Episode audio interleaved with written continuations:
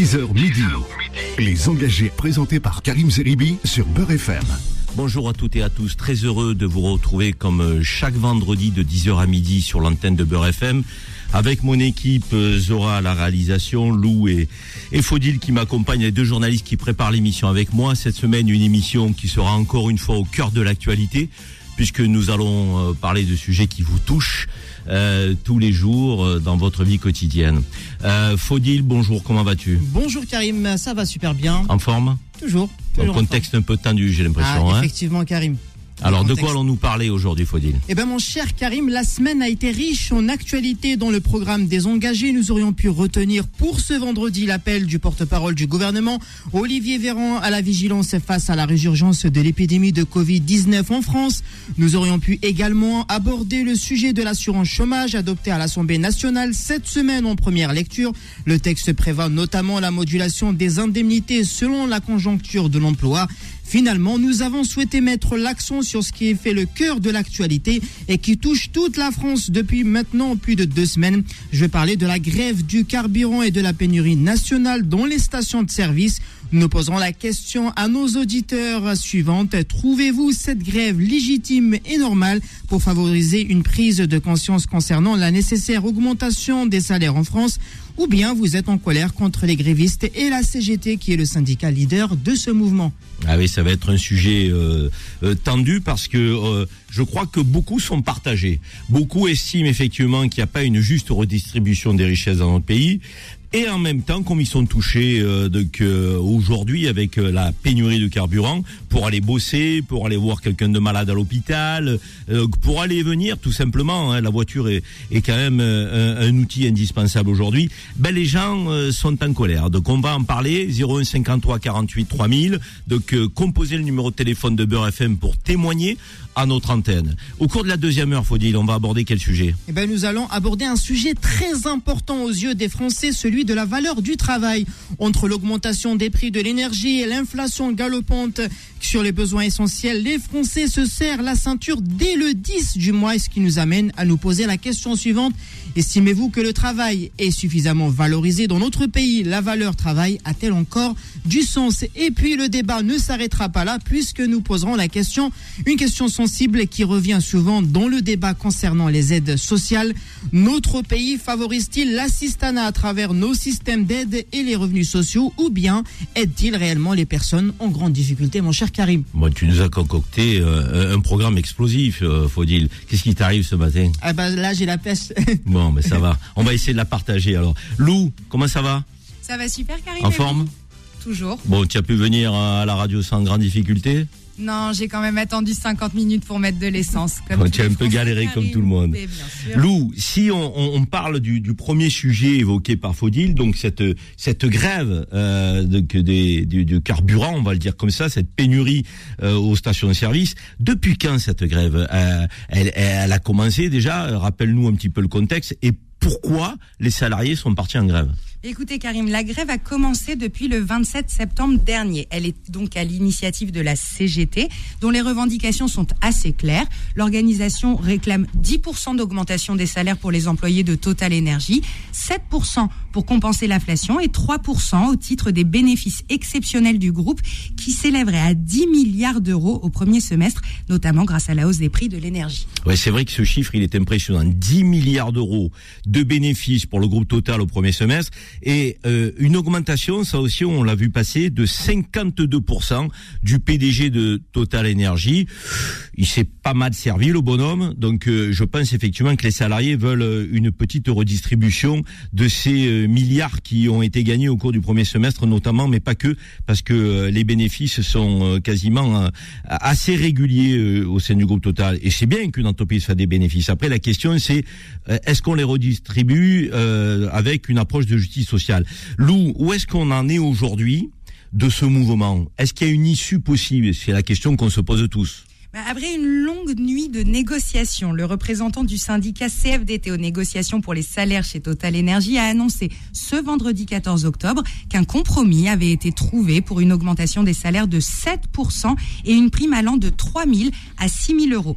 De son côté, la CGT a par contre quitté la table des négociations vers 2 heures du matin en dénonçant une mascarade.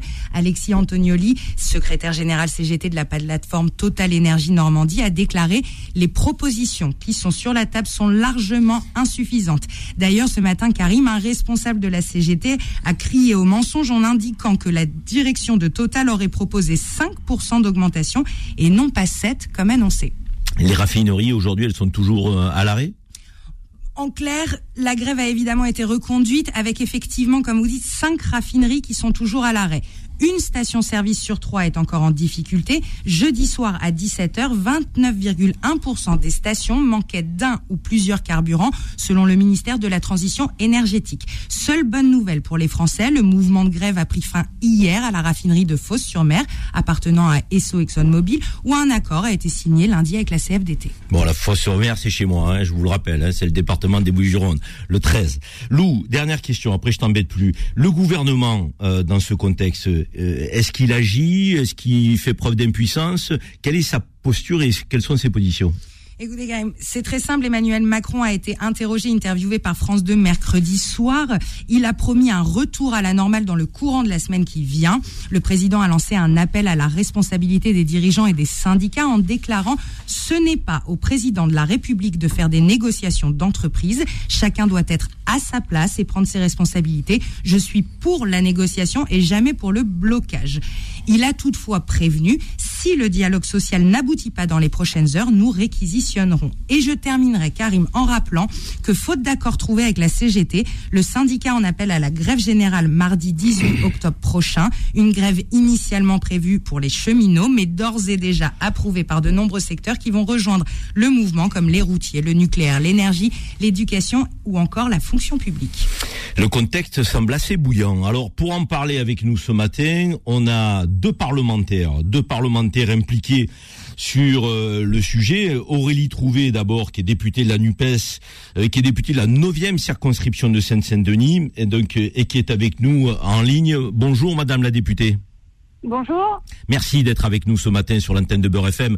Vous l'avez euh, entendu, euh, donc dans cette introduction, on va évoquer la question de, de, de la grève chez Total. Ces salariés qui demandent une augmentation des salaires, qui nous semble assez légitime au demeurant quand on fait 10 milliards de bénéfices et quand on s'augmente de 52% en tant que patron, on peut se dire qu'il euh, y a une redistribution des fruits de, de, de, la prospérité. Pour autant, la direction totale a proposé, comme le disait Lou Pineda tout à l'heure, enfin à l'instant, une augmentation de 7% autour de la table des négociations. Est-ce qu'on va en sortir, Madame la députée? Bah, Est-ce qu'on va en sortir Ça dépendra du gouvernement parce que les euh, les revendications pour la hausse des salaires, d'abord, c'est pas que les raffineurs. Maintenant, c'est aussi euh, dans tout un tas de secteurs. Euh, et vous avez vu mardi, il y aura quasiment, il y aura quasiment tous les secteurs qui seront en grève. Pourquoi? La raison, elle est simple, c'est qu'on a plus 7% d'augmentation des prix, enfin plus 6% d'ici à la fin de l'année, plus 12% sur l'alimentation. sur l'énergie, on nous annonce en 2023 une augmentation des prix de l'électricité et du gaz d'au moins 15% pour ceux qui ont la chance d'avoir le bouclier, euh, le bouclier tarifaire. Donc, les gens n'en peuvent plus, ils n'arrivent pas à boucler leur fin de mois. Donc, c'est la raison pour laquelle il y a de plus en plus de secteurs qui se mettent en grève parce que d'un côté, bah, il y a des salaires réels qui diminuent et de l'autre, il y a des profits euh, des grands actionnaires, des profits des multinationales qui explosent. Donc, la situation est extrêmement injuste et euh, beaucoup de Français n'acceptent plus cette situation, raison pour laquelle il y a la grève. Eh, Madame la députée, quand on vous accuse, la NUPES au sens euh, euh, large, de vouloir récupérer ce mouvement et de surfer, j'ai envie de dire un peu sur sur le malaise euh, social dans le pays, vous répondez quoi? Parce que vous appelez à la grève générale pour beaucoup d'entre vous. Est-ce que c'est raisonnable de faire ce genre d'appel?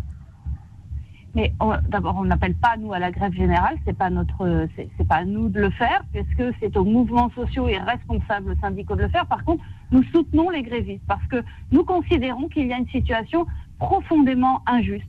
Il y a une situation qui mériterait un partage profond des richesses parce qu'il y a des très riches qui sont de plus en plus riches et la plupart des Français qui souffrent de plus en plus, qui vont avoir, ça, il y a 12 millions de personnes, une personne sur cinq qui déjà n'avait pas les moyens de se chauffer correctement l'année dernière. Ce sera combien euh, cette année? Moi, je suis en Seine-Saint-Denis, dans ma circonscription, dans les villes de Noisy ou de Romainville ou de Bondy, je peux vous dire que euh, y a plein de gens qui gagnent 600, 700, 800 euros de retraite et qui n'arriveront pas, euh, qui n'y arriveront pas cet hiver. Il y a des queues dans les banques alimentaires qui ne cessent, qui ne cessent d'augmenter. Donc voilà, dans cette situation-là, eh bien, nous soutenons la hausse des salaires et en plus, ce sera bon pour toutes les entreprises parce que si on augmente les salaires, eh ben, ça sera plus de demandes. Le boulanger, ben, et les gens seront capables de lui acheter plus de pain et tout le monde en bénéficiera. Alors que nourrir les profits des grands actionnaires, ça ne bénéficie à personne.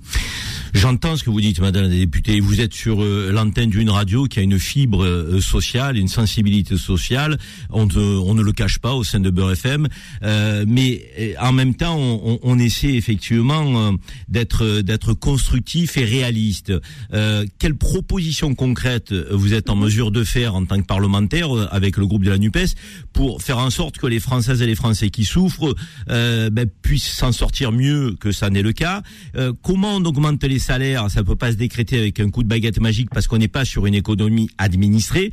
Euh, des groupes Total, il y en a pas à tous les coins de rue. Total a fait des bénéfices exorbitants, on l'entend, et il faut redistribuer ces bénéfices. Mais on a quand même un tissu économique qui s'appelle TPE et PME dans notre pays, et eux ne font pas des bénéfices exorbitants. Et ils sont taxés, taxés parce que on a des services publics, on a une sécurité sociale, et ils ne peuvent pas augmenter les salaires. Donc cette quadrature du cercle. Donc euh, comment on fait pour en sortir en étant réaliste euh, en ne tuant pas l'économie et en servant plus de justice sociale et alors, je vais vous dire déjà, c'est des propositions qu'on a faites dès la loi pouvoir d'achat cet été et qui a été repoussée, euh, voilà, et par la droite et l'extrême droite. D'abord, l'augmentation du SMIC à 1600 euros net, parce qu'en réalité, en dessous de 1600 net, eh ben, c'est pas juste. Euh, parce qu'on ne vit pas dignement alors qu'on travaille. C'est vrai, mais comment font les petits patrons que j'évoquais, Madame la députée, eh ben, les charges Vous avez raison. Eh ben, vous avez raison sur les petites entreprises. D'abord, il faut bien voir que les très grandes entreprises, elles, ont des bénéfices qui explosent. Donc déjà, nous proposons une péréquation des cotisations sociales entre les plus petites et les très grandes entreprises. C'est-à-dire que pour nous, les petites entreprises doivent payer moins, beaucoup moins de cotisations sociales que les très grandes entreprises. Et la deuxième chose qu'il faut bien voir, c'est que quand on augmente les salaires des gens, en fait, c'est une boucle vertueuse.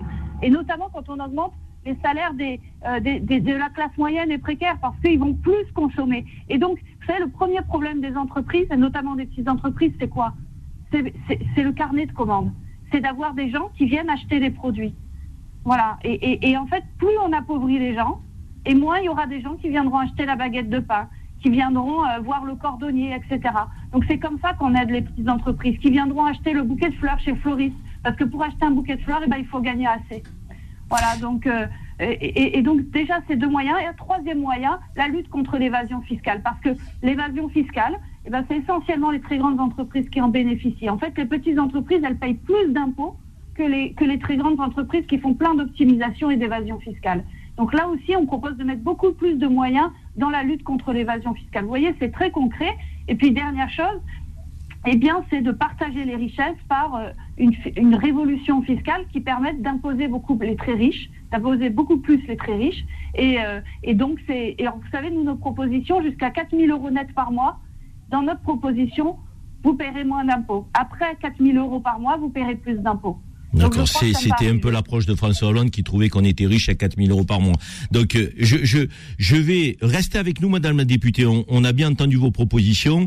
Euh, J'ai un député de la majorité, euh, Patrick Vignal, qu'on aime beaucoup, qui est toujours disponible, qui lui aussi a une fibre sociale et qui ne le cache pas au sein de la majorité, qui pousse souvent des coups de gueule et qui est capable de se mettre euh, pas en opposition, mais parfois en divergence avec sa majorité. Là, je crois qu'il est pas très content euh, de ce qu'il appelle une forme de récupération de certains parlementaires de la NUPES concernant le mouvement social. Bonjour Patrick Vignal.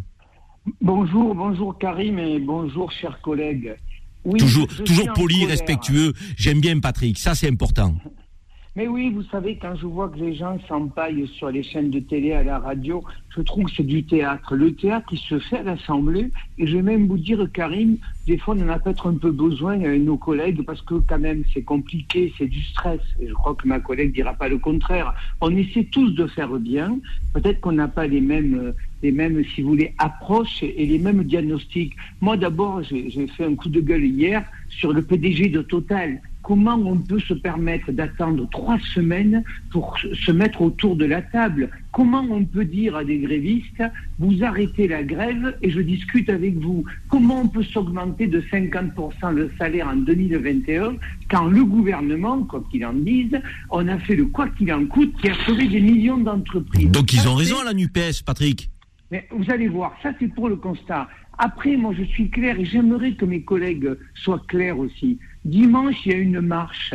Jean-Luc Mélenchon, la CGT, ils ont besoin qu'il y ait le, la France entière dans la rue. Donc arrêtons d'être faux Vous savez ce qui me gêne, Karine, c'est que la politique, c'est devenu le bas des faux C'est-à-dire que chacun a sa chapelle. Et je vais vous donner un exemple. Quand c'est chez nous et que vous avez un collègue qui fait une, euh, une erreur, on minimise. Et quand c'est dans l'opposition, on dit Quatrenin démission, par exemple. C'est un scandale. Quatrenin, il fait ce qu'il veut. Il a été élu député, c'est son problème. Ou pareil chez Bayou. Et vous voyez, Karine, que les Français auront du mal à retrouver le chemin des urnes parce qu'on est tous dans des postures politiciennes. Et donc, je suis désolé de dire à ma collègue, mais ça vous arrange qu'il y le feu, puisque Jean-Luc Mélenchon, depuis le début, il n'a pas accepté la défaite et ce qui l'intéresse, c'est que dimanche, la rue descende pour dire regardez, c'est des nuls, moi j'ai le pouvoir, moi j'ai un programme. Patrick. tout cela, ça défait la classe politique. Patrick, Patrick, j'entends ce que vous dites, mais c'est pas Jean-Luc Mélenchon et la CGT de, que, qui euh, poussent les gens à l'exaspération parce qu'ils gagnent 1300 euros par mois et qu'ils arrivent à, vivre dignement de leur travail. Il y a un vrai sujet, Patrick. Au-delà des, personnalités que vous évoquez, il y a un vrai sujet.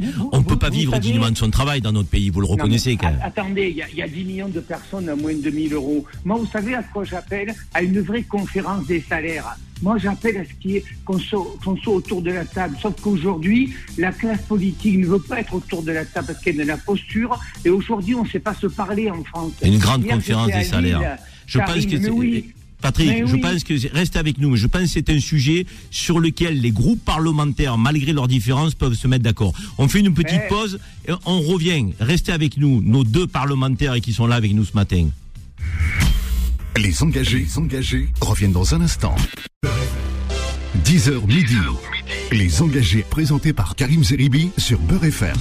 Nous sommes de retour euh, dans les engagés sur Beurre FM.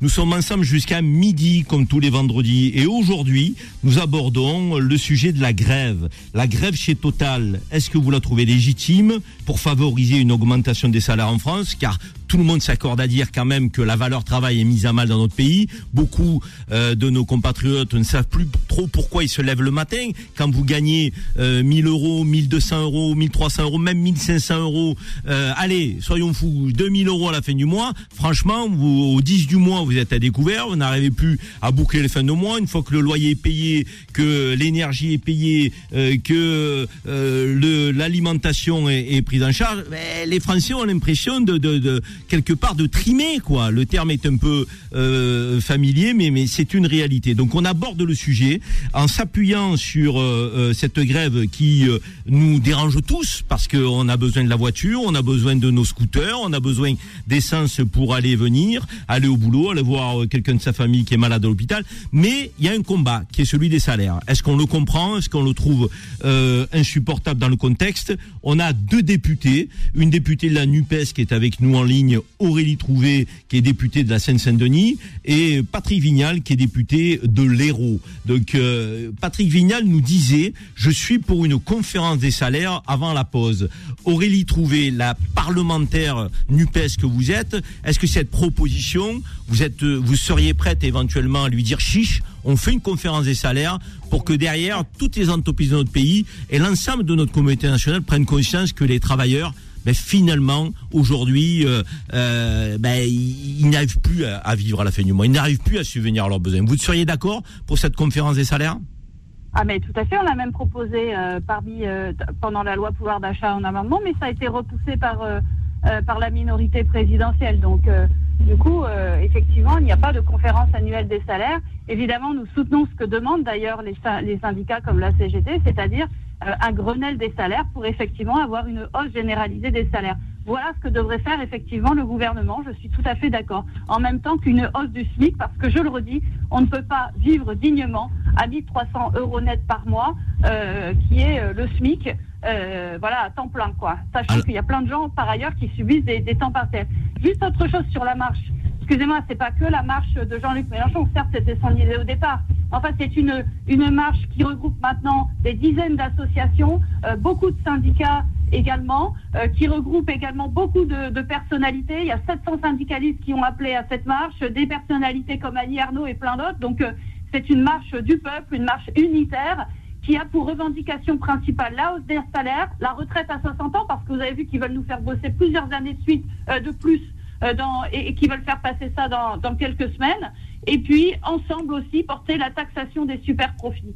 Voilà des propositions qui nous semblent raisonnables euh, pour, euh, pour la période euh, actuelle et pour la suite d'ailleurs. Aurélie Trouvé, on va interroger votre collègue, Patrick Vignal, qui est un député de la majorité, qui a une, une sensibilité sociale certaine, authentique et sincère. cette conférence des salaires, la NUPES, elle appelle de ses voeux.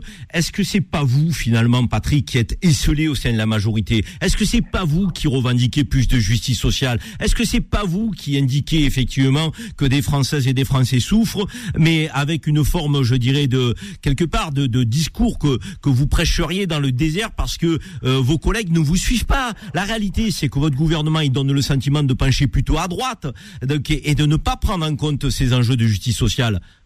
Mais vous savez, Karim, regardez, je dis à ma collègue, déjà, elle nous dit la majorité présidentielle. Vous êtes toujours dans des éléments de langage, madame, que vous vouliez ou pas. Le président de la République s'appelle Emmanuel Macron. Moi, j'aimerais qu'on arrête, vous savez, ces fractures verbales qui, servent juste à alimenter de la haine. La France est au bord du burn-out, au bord du chaos. Moi, j'aimerais qu'on ait des débats apaisés. Regardez, en ce moment, nous sommes à l'Assemblée, nous avons une majorité relative. Moi, je l'ai toujours dit, ça me va bien. Est-ce que vous trouvez normal qu'il faille que les gens fassent grève dans la rue, bloquent des raffineries, ou mes chauffeurs de taxi ce matin sont en colère parce qu'ils ne bossent pas, parce que le petit jeune qui a son petit camion, qui répare des crimes, dit Monsieur Vignal, j'en peux plus, moi j'ai une maison à payer, faites quelque chose. Est-ce qu'il ne faudrait pas tranquillement se poser autour de la table, arrêter des postures politiciennes? Je le vois bien dans l'enceinte de l'Assemblée. Et je vais vous dire, Madame la députée, hier j'étais à Lille je propose une proposition de loi pour la mise en place de médiateurs ou de négociateurs de proximité. Je vous fais le pari devant Karim Zeribi et les milliards de personnes qui écoutent Beurre FM ce matin. Vous la voterez pas avec moi parce qu'on vous dira, même si vous voulez la voter, dans votre groupe, on vous dira, tu la votes pas parce que c'est génial, il est de renaissance. Je suis allé avec Éric Coquerel au précédent mandat à Lisbonne pour travailler sur le cannabis. Certaines de chez moi m'ont dit Tu ne vas pas avec l'ennemi. Mais moi, j'ai pas d'ennemi, chers collègues. Mon ennemi, c'est quoi, moi? C'est moi-même quand je dis des conneries sur des chaînes ou quand je vote des conneries. C'est cela qu'il faudrait changer. Mais je suis pas certain que tout le monde soit prêt à évoluer pour l'intérêt des gens. On évolue malheureusement pour l'intérêt de nos castes. Voilà. Ah, et ça, ça suffit parce qu'on ne peut plus le faire. Patrick, Patrick, on a, on a Aurélie Trouvé qui est avec nous. Madame la députée, la question qui vous est posée, c'est est-ce que vous êtes capable de sortir d'une posture d'obstruction permanente pour parfois trouver des points d'accord avec des gens que vous considérez comme étant euh, dans un camp qui n'est pas le vôtre? Est-ce qu'on peut à un moment donné trouver des majorités euh, pour soutenir le peuple de France qui souffre dans notre pays? Et je vous le dis, euh, dans quelques secondes, je vais prendre un candidat à la présidentielle que nous trouvons fort sympathique, qui est Monsieur Poutou. Euh, qui est un, salarié syndicaliste qui a été candidat à la présidentielle et qui, a accepté d'intervenir ce matin. Donc il interviendra sur vos propos à tous les deux. Mais est-ce que vous êtes capable de sortir de cette posture d'obstruction, d'obstruction Aurélie Trouvé? Mais quelle posture d'obstruction? Mais Chaque fois que le gouvernement propose quelque chose, on a l'impression que vous ne voulez pas le voter. Je peux, vous, je, peux, vous, expliquer ce qui se passe dans l'Assemblée nationale. Euh, ce qui se passe, c'est qu'en fait, euh, quand il y a par ailleurs un amendement, une, un article proposé y compris par euh, euh, les députés euh, de, de, la majorité, excusez-moi plutôt la minorité présidentielle à l'Assemblée nationale en tout cas, quand ils proposent quelque chose qui est valable, évidemment, nous le votons, c'est pas un problème. Le problème, c'est que tout ce que nous avons proposé, tout a été balayé, balayé, non pris en compte par la droite et l'extrême droite, enfin la droite en l'occurrence, voilà, par cette minorité présidentielle. Et excusez-moi, j'utilise le terme de minorité présidentielle parce que vous avez fait le choix de ne pas demander la motion, euh, la confiance à l'Assemblée nationale. Et donc, vous êtes aujourd'hui en minorité dans l'Assemblée nationale, ce qui fait que d'ailleurs, très certainement, vous n'arriverez pas à faire passer le budget à l'Assemblée nationale et que vous menacez maintenant d'un 49-3, c'est-à-dire de vous passer de l'avis du vote de l'Assemblée nationale, alors que nous avons été élus euh, démocratiquement, vous voulez vous en passer pour faire passer ce qui est le plus important dans l'année, c'est-à-dire le budget. Donc oui, j'assume expression de minorité présidentielle dans le sens où vous-même, vous n'avez pas fabriqué une majorité dans l'Assemblée nationale et que vous retrouvez maintenant en grande difficulté, que vous êtes obligé de squeezer l'Assemblée nationale pour le vote le plus important de l'année. Merci Aurélie Trouvé. Merci Patrick Vignal. Si je vous propose de rester avec nous parce qu'on a on a Philippe Poutou qui est en ligne.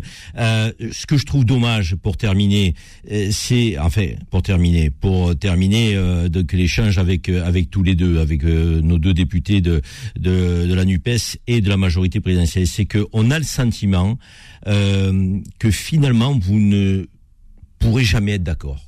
Et ça, je trouve que c'est assez désespérant pour le pays. Parce que les Françaises et les Français qui souffrent, eux, c'est leur vie quotidienne qui les importe. Et de vous voir, vous renvoyer un peu des anathèmes, oui, mais euh, vous allez utiliser 49.3, mais vous nous écoutez pas, vous ne prenez pas en compte. Patrick Vignal dit, si on propose des choses, ils ne voteront pas avec nous. Vous, euh, Madame la députée de la NUPED, vous dites, mais nous, quand on propose des choses, la majorité ne, ne le prend pas en compte. Franchement, vous croyez que les Français et les Français, ça les passionne, ça?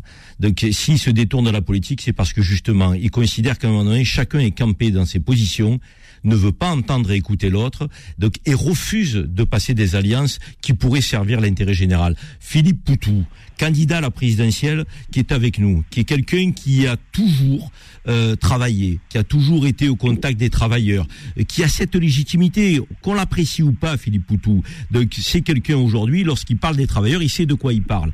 Bonjour Philippe Poutou. Bonjour. Merci d'être avec euh, nous. C'est très ben sympa. merci. Ouais. Non, non, mais c'est très sympa d'être avec nous parce que on sait que vous devez être quand même largement sollicité dans ce contexte euh, de grève chez Total. Mais plus encore, est-ce que vous pensez euh, que cette grève, elle peut en appeler d'autres? Il peut y avoir une convergence des luttes et euh, une forme de, mouvement de, de, grève générale dans le pays. Vous le sentez, vous, ou vous dites ça, on en est loin? Euh, D'abord sur le travail, c'est vrai que j'ai travaillé euh, quasiment toute ma vie, enfin un boulot un peu normal dans une usine, mais euh, depuis le licenciement de l'usine Ford, j'avais quasiment pas travaillé. En fait, à part mon activité militante, j'étais euh, en congé reclassement, puis inscrit à Pôle Emploi, et là je viens de retrouver un emploi effectivement. Mais sinon, par rapport à l'actualité politique ou sociale, ben oui, c'est des moments que nous on apprécie beaucoup. C'est des moments où il y a des gens qui relèvent la tête, qui osent revendiquer, se battre. Et aujourd'hui, ben, il se trouve que ce sont les salariés dans les raffineries pas que, puisqu'il y a un appel euh, pour mardi prochain et on verra bien ce que ça donnera. Euh, d'une extension de la grève, puisque la question des salaires, elle est posée partout. La question, en fait, des services publics, la question des retraites, euh, la question de l'assurance chômage. Enfin, on s'aperçoit qu'il y a plein de choses qui sont qu'on subit depuis très longtemps. Et là, il y a peut-être un réveil. Alors, on ne sait pas. Vous me demandez si on sent quelque chose ou pas. on n'en sait rien. C'est peut-être juste quelques jours où il y a du remous social et puis que ça va vite s'arrêter. On ne sait pas. Et peut-être que c'est le début d'un mouvement social profond. Nous, en tout cas, on espère que c'est le début d'un mouvement social euh, qui va bouleverser énormément de choses. Et euh, on compte là-dessus. Euh, et par rapport à votre intervention juste avant sur la question de, des, deux camps entre Aurélie Trouvé et puis l'autre député, ben oui, il y a deux camps et oui, il y aura des accords. Bien sûr qu'il y aura des accords. On est dans un monde où il y a des ultra riches qui, qui, qui vont jusqu'au bout, qui continuent à piller les richesses, à se gaver et puis à exploiter, surexploiter l'autre camp social ben, nous, on est du camp des opprimés, des exploités, et on pense que, bah oui, ben, pour régler les comptes, ben, il faut se battre dans la rue, il faut faire grève, il faut occuper. Et, et, donc, effectivement, il y a deux camps en désaccord, mais ça, ça se réglera au rapport de force. Et aujourd'hui, ça se règle depuis longtemps dans le mauvais sens. Mais, mais peut-être que la, la grève, c'est une grève générale, ça pourrait se régler dans le bon sens. Philippe Poutou, Philippe, Philippe. Je voudrais vous poser deux questions. Euh, et ces deux questions elles sont sincères. Le droit de grève, je crois qu'on est nombreux à, à, à tenir à ce droit de grève. Mais est-ce que c'est un droit de blocage, le droit de grève? Est-ce qu'on peut faire une différence entre le droit de grève et le droit de bloquer un outil de production? Parce que moi, j'ai été syndicaliste, euh, j'ai fait grève, mais j'ai toujours respecté les gens qui ont décidé aussi de ne pas faire grève. C'est leur libre choix. Aujourd'hui, on a l'impression que le droit de grève, c'est le droit de bloquer l'outil de travail. Est-ce qu'on ne peut pas distinguer les deux?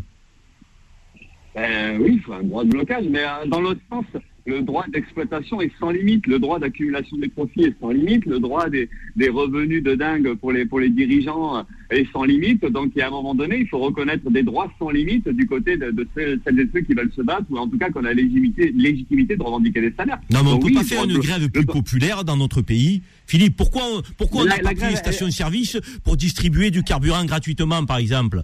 Pourquoi on n'a pas fait ça Pourquoi Pourquoi? Parce que les gens font comme ils peuvent, se révoltent comme ils peuvent. Demain, peut-être qu'il y aura des mutineries, il y aura des révoltes. et ça Non, mais sans parler de mutineries. Et. Non, Sans parler de mutinerie à la SNCF, les contrôleurs avaient fait ce qu'ils appelaient la grève de la pince. Ils faisaient grève, mais ils, ils assuraient la sécurité des trains et ils ne contrôlaient pas les billets. Les voyageurs avaient leur train pour aller au travail. Ça ne les pénalisait pas. Ben, ils applaudissaient le mouvement. Ils disaient, on vous comprend, bravo, faites grève. Et les recettes ne rentraient pas pour l'entreprise. Est-ce qu'on n'aurait pas pu faire pareil pour Total? Distribuer du carburant Ah, gratuit aux Français qui en ont besoin. Donc les recettes, on, aujourd'hui- on- on les aurait mises à mal. Là, on emmerde tous les Français, malheureusement, Non, qui souffrent non, et déjà. non, et non. Ça vous emmerde peut-être à vous, mais ça emmerde pas tous les Français. Ça Ah, il râle, reconnaissez-le. Non mais ça râle, ça râle, ça râle aussi, tous les jours sur la question des salaires, sur le pouvoir d'achat, sur la sur la, la bêtise du, du pouvoir euh, macronien, sur la répression, qui est, ça râle tout le temps. Et puis là, vous vous rendez compte que ça râle que quand il y a des grèves aujourd'hui. Mais euh, aujourd'hui, ça râle pas contre les grévistes. Ça râle contre la vie qu'on mène aujourd'hui, contre les contre les inégalités sociales, contre la dureté de la vie quotidienne. Et c'est c'est pour ça que la, la grève, elle n'est pas impopulaire. Il y a évidemment des problèmes politiques qui sont posés parce que les gens ont envie. de- il y en a qui veulent bosser ou qui, s'ils n'ont pas l'essence pour aller bosser, ben ça peut mal se passer là où ils sont. C'est vrai, parce qu'en fait, il y a un sur- sur- surpouvoir patronal qui fait qu'aujourd'hui, les salariés sont tout le temps sous pression et, et menacés de perdre leur emploi si jamais ils vont pas au boulot. Donc, il y a ces problèmes-là qui sont posés, effectivement. Mais euh, en réalité, aujourd'hui, la résistance, ou en tout cas la lutte menée par les raffineurs, elle est, elle est populaire. Oui, mais elle est prenez populaire SOS médecin, Philippe. SOS médecin, qui ne pouvait plus mettre de carburant Non, mais ça, pour aller voir les personnes la malades. Non, mais ça, C'est des problèmes concrets. Quand on est syndicaliste et humaniste, on y pense à ça, Philippe. Non, mais c'est parce que vous, vous pouvez penser que c'est parce qu'il y a la grève qu'il y a ces problèmes-là. Et euh, nous, on peut répondre quand même que c'est pas la grève qui fait qu'il y a ces problèmes-là. Parce que là, vous parlez des gens qui peuvent pas aller bosser, du service de santé euh, qui est menacé, mais il est menacé depuis combien de temps le service de santé? Les hôpitaux, ça fonctionne plus. Euh, Il n'y a pas assez de monde. Euh, on a vu avec le Covid, euh, la crise sanitaire, euh, l'incapacité du service public de santé de répondre aux besoins des gens. Aujourd'hui, les services publics sont complètement démantelés. Aujourd'hui, il y a plein de gens qui sont au chômage, qui ne peuvent pas aller au boulot, pas parce qu'il n'y a pas de descente dans les stations essence. C'est parce qu'en fait, ils n'ont pas de boulot, parce qu'ils sont au chômage, dans la précarité. Mais Philippe, en fait, est-ce que, vous les- les- appelez la à grève- un la- mouvement national, vous, de grève Ah ben nous, on appelle à la grève générale. Après, on appelle, ça n'a pas de sens parce Vous n'a n'avez pas peur que ce soit le chaos dans le pays?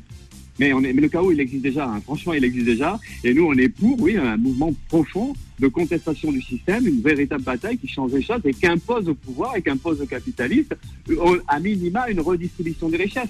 Nous, on pense que même il faudrait poser le problème d'une économie qu'il faut socialiser, il faudrait exproprier Total, il faudrait exproprier euh, la plupart des grands, des grands capitalistes parce qu'ils sont pas capables de gérer l'économie en fonction des besoins des gens. Donc nous, on pense qu'il faut aller plus loin, mais un chaos, un chaos dans le sens, oui, il faut, il faut que les gens soient dans la rue. Merci, il faut un mouvement Philippe. des gilets jaunes, euh, puissance 10, puissance 100, euh, mais euh, la, la grève, la- l'intérêt de la grève, quelque part, c'est qu'elle permet de débattre de ces questions-là et elle met en évidence à quel point la C'est pas société, elle est à bout de souffle. C'est pas faux. C'est pas faux. Philippe Poutou, j'ai envie de vous remercier d'avoir été à l'antenne de Beurre FM. C'est très sympa. ben, merci de m'avoir euh, invité. hein, Et ne changez pas, vous êtes authentique. Qu'on soit d'accord ou pas avec vous, on aime votre authenticité, votre sincérité. C'est gentil, merci. À bientôt, Philippe. Bonne continuation à vous. Au revoir. Petite pause et on se retrouve pour poursuivre notre débat passionnant, qui est tendu, certes, mais qui est passionnant quand même. Les engagés, engagés reviennent dans un instant. 10h midi. Les engagés présentés par Karim Zeribi sur Beurre FM. On poursuit notre débat sur la grève chez Total, une grève finalement qui euh, devait être levée, en tout cas nous le pensions euh, tous avec la proposition de la direction Total, mais les syndicats estiment que cette proposition n'est pas sincère, donc euh, ils ont décidé pour un certain nombre d'entre eux de poursuivre le mouvement. Alors ça veut dire que il y a des stations-service qui ne seront pas alimentées, d'autres le seront parce qu'il y a eu des réquisitions sur les raffineries. Euh, du côté d'Exxon, euh, la grève a été levée, donc euh, euh, toutes les stations ESSO, elles, seront euh, réalimentées. Mais du côté de chez Total, ça continue de bloquer. On a Zaki qui est en ligne avec nous, euh, auditeur de Beurre FM. Bonjour Zaki. Oui, bonjour à toutes et à tous. Zaki, cette grève, vous la trouvez quoi? Légitime? Insupportable? Parlez-nous un petit peu euh, de l'impact qu'elle a pour vous. En réalité, bien sûr que nous, en tant que citoyens, on est pris entre, les deux feux. C'est normal, hein, c'est très très ennuyeux. Aujourd'hui, c'est devenu presque vital d'avoir de l'essence, sinon on peut rien faire. Mais d'un autre côté, euh, presque toute la France est dans la même galère, c'est-à-dire que les gens sont solidaires parce qu'ils comprennent. C'est pas qu'un problème chez Total, c'est un problème national. Les gens sont très très mal payés. Et votre prochain sujet, justement, la deuxième heure sur la valeur de l'argent, la valeur du travail. Et, et, en réalité, tout est la même source. Mais moi, ce, que, ce qui me rend le plus euh, fou dans cette histoire, c'est que quand on a l'intervention du président ou du gouvernement qui nous dit euh, c'est pas à moi de rentrer dans les négociations, etc. Ça, c'est incroyable de dire ça parce que on a l'impression que Monsieur le Président et son gouvernement ne connaissent pas leur fiche de poste. C'est-à-dire que ça fait partie de leur rôle. En réalité, aujourd'hui, le souci, c'est pas Total. Total, c'est une entreprise. Comme toutes les entreprises, c'est un but lucratif. Qu'est-ce que vous attendez du gouvernement, vous? Mais justement, je vais vous dire, l'entreprise doit faire du profit. C'est dans son ADN, c'est sa mission. Et le gouvernement et le président, justement, c'est eux qui doivent défendre la nation. Alors comment, comment, dans le cas présent? Soyez précis, soyez concret, Zaki. Oui, ben, dans le cas présent, ils interviennent dans les négociations et ils mettent pression aux deux parties. C'est-à-dire que moi, j'ai entendu Bruno Le Maire qui invite la, la direction de Total à, à, payer un petit peu plus les agents et elle exige des, des, des, des, des gens de, de reprendre le travail. Non, il faut pas, il faut être entre les deux, faire tampon et, et, les ramener tous à la table de négociation et trouver une solution Donc pour vous, gagnant, la position gagnant. du gouvernement, elle est trop molle. Exactement. Non seulement elle est trop molle, mais en réalité, c'est un peu comme Jacques Chirac quand il parlait de l'écologie, il disait notre maison brûle et nous on regarde ailleurs. Ça veut dire qu'on parle, les hommes politiques sont des responsables politiques. Ça veut dire qu'il faut qu'ils prennent leurs responsabilités. Et, et c'est ça. Et pour moi, le problème, il est là. C'est intéressant ce que vous dites, Zaki. Mais Zaki, pour conclure, cette grève, donc euh, si elle se poursuit, vous, vous êtes en colère ou vous dites finalement, je, je les comprends, euh, Non, donc la question des salaires, elle touche tout le monde, donc il faut qu'ils continuent. Non seulement je pense qu'il continue, mais je pense que c'est l'arbre qui cache la forêt. Ça veut dire qu'aujourd'hui, si on ne règle pas les problèmes, ce qui va nous attendre derrière est beaucoup plus grave. Cette grève n'arrive pas comme ça. Il y a déjà eu les gilets jaunes. Et il y a quelques mois, même l'huile. On n'avait pas d'huile parce qu'il y a une guerre en Ukraine, mais il y a toujours eu des guerres. Là, on est en train de toucher le fond. Et si les gens ne se rendent pas compte, ça risque d'être pire. Et la dernière chose avant de rendre l'antenne, je pense que la source des choses, c'est que un pays doit être dirigé par des hommes politiques. Aujourd'hui, le président, c'est pas quelqu'un qui a fait son SPO ou l'ENA, c'est quelqu'un qui vient de la finance. Le Valérie Pécresse. Il a fait l'ENA quand même, hein excusez-moi. Ah, oui. Ah bah alors s'il a fait l'ENA, alors Ah je oui. me trompe. Mais en tout cas, de, de métier, c'est pas un homme politique de métier. Son ADN, c'est pas c'est, pas la politique. Et, et c'est pas le seul. Là, la dernière fois, j'ai entendu dans une autre très bonne émission de Bar FM qui est les, les informés où il y avait la députée Adil Farkan, notre ami. Madil, Dix- ah, Adil 18, Farkan, 19. exactement. Et une de ses invités, c'est une figure montante de, de, de, de l'REM. Euh, qui, qui s'appelle Priska Tevno, elle aussi, elle a fait un MBA. C'est-à-dire aujourd'hui, le pays est de plus en plus dirigé par des gens qui ont fait des écoles de commerce qui viennent de la finance. Et c'est un pays, la France est un pays, pas êtes- une entreprise. Vous êtes passionnant parce que vous êtes passionné. Vous abordez beaucoup de sujets, euh, de, que vous soulevez effectivement des questions qu'on pourrait réaborder euh, sur Beurre FM. Merci de votre fidélité. En tout Merci cas, vous. vous. êtes très bon, Zaki. Je tiens à vous le dire. Vous êtes très bon. Mm. Quoi que vous Merci. pensiez, vous êtes très bon. Bonne continuation. Merci, Belle vous journée à vous, Zaki. Merci. Bye bye, bye bye. On a Arnaud qui est avec nous. Arnaud. Bonjour Arnaud. Bonjour, bonjour Monsieur Karim Zerebi. Arnaud, alors qu'est-ce que vous voulez dire, vous, l'antenne de Beurre FM Cette grève, elle vous dérange? Vous la trouvez normale? Vous êtes en colère? Vous êtes avec les grévistes? C'est quoi votre position? Ma position en tant que chef d'entreprise aujourd'hui, qui, euh, qui est dans le transport médical, euh, prélèvement donc de tissus médicaux pour un laboratoire de pathologie, bah, quelque part, je comprends ces personnes parce que voilà, on vit dans un monde aujourd'hui où, où c'est difficile, etc. De, le, le, le, le, taux de la vie a, a- a augmenté. Mais de l'autre côté, je suis un peu en colère parce que parce que voilà, le, le, le gouvernement ne fait pas les choses comme il devrait le faire et ça nous pénalise quelque part. On Non mais vous, dans votre vie quotidienne, le fait qu'il n'y ait plus de carburant, Oui. donc ça, ça met en danger votre entreprise, ça met en danger des, des personnes malades, puisque vous êtes dans le médical, Absolument, ou finalement vous arrivez à vous en sortir Mais non, le, le- le problème, c'est que ça, ça- ça met en danger déjà, un, bah, les personnes aussi malades, puisque les personnes malades, nous, on doit récupérer leur prélèvement, mais si on n'a pas d'essence, on ne peut pas les récupérer. Donc finalement, cette, cette grève-là pénalise tout le monde. Mais vous dites Tout quoi Vous dites aux grévistes arrêtez de faire grève Ou vous dites les gars, continuez, on est derrière vous, parce qu'il faut Non, gagner moi, la bataille de l'augmentation des salaires C'est quoi votre position? Ma, ma- ma position, elle est claire. Moi, je dirais aux grévistes, s'ils peuvent, euh, euh, pour l'instant, arrêter leur grève. Voilà, Ah, vous voulez qu'ils arrêtent la grève qu'ils arrêtent, la, qu'ils arrêtent la grève. Ben, Ça veut dire qu'on abandonne le combat social. Mais le problème, que, le problème que si on, on- on continue un combat social, eh ben nous, on est pénalisé et tout le monde est pénalisé. Parce que le gouvernement, aujourd'hui, il faut dire ce qui est, eh ben, ne bouge pas le petit doigt. Et ça peut durer comme ça, comme à l'époque des Gilets jaunes. Ah, Vous êtes Alors, nombreux à en vouloir au gouvernement, j'ai l'impression, parce que vous estimez qu'il fait pas assez. ben, on, on- on- on vit dans un pays où, où on est dirigé par un gouvernement. Donc, euh, c'est un peu ça. Quoi. Donc, on est dirigé par un gouvernement, mais le peuple, aujourd'hui, n'est pas très content comment le gouvernement dirige les choses. Bon, Donc, Arnaud, votre entreprise, elle fonctionne bien? Ça va? Aujourd'hui, elle fonctionne bien, mais avec le, avec le, le- le problème de, de- d'essence, on est obligé de faire la queue, on est obligé de, de, de, mettre l'essence très tard la nuit, et, etc., ou sinon très, très tôt. Donc, ça, on est un peu pénalisé, mais pour l'instant, on s'accroche parce qu'on pense aux patients. C'est notre priorité. Je sens que vous êtes un vaillant, Arnaud. Accrochez-vous. Vous êtes un chef d'entreprise, mais je sens que vous avez, vous avez de l'humain en vous. Donc, euh, c'est important. Euh, je pense que vos sûr. salariés doivent être bien traités chez vous. Bonne continuation, Arnaud. Euh, Restez Merci, fidèles à Beurre Karim. FM. À bientôt. Merci, monsieur Karim Zeribi. Au revoir, au revoir. Euh, on a Amal qui est en ligne avec nous. Amal, bonjour. Non, c'est pas un mal, c'est Anen. Pardon, autant pour moi. C'est pas grave. Vous appelez de Créteil. Je fais une erreur là ou pas Exactement. Ah, Vous quand même, j'ai pas tout faux. j'appelle de Créteil. Bonjour, monsieur. Bonjour, Comment allez-vous bonjour. Ça va très bien, Amel. Excusez-moi de, de, de l'erreur. Euh, Non, c'est pas votre grave. témoignage euh, veut porter sur quoi? Mon témoignage porte tout simplement sur euh, le pour. Je suis pour cette grève. Je suis pour qu'ils maintiennent la grève.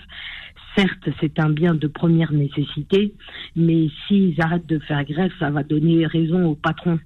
Et les patrons aujourd'hui, tellement qu'ils se sont gavés, il faudrait un petit peu redistribuer au peuple.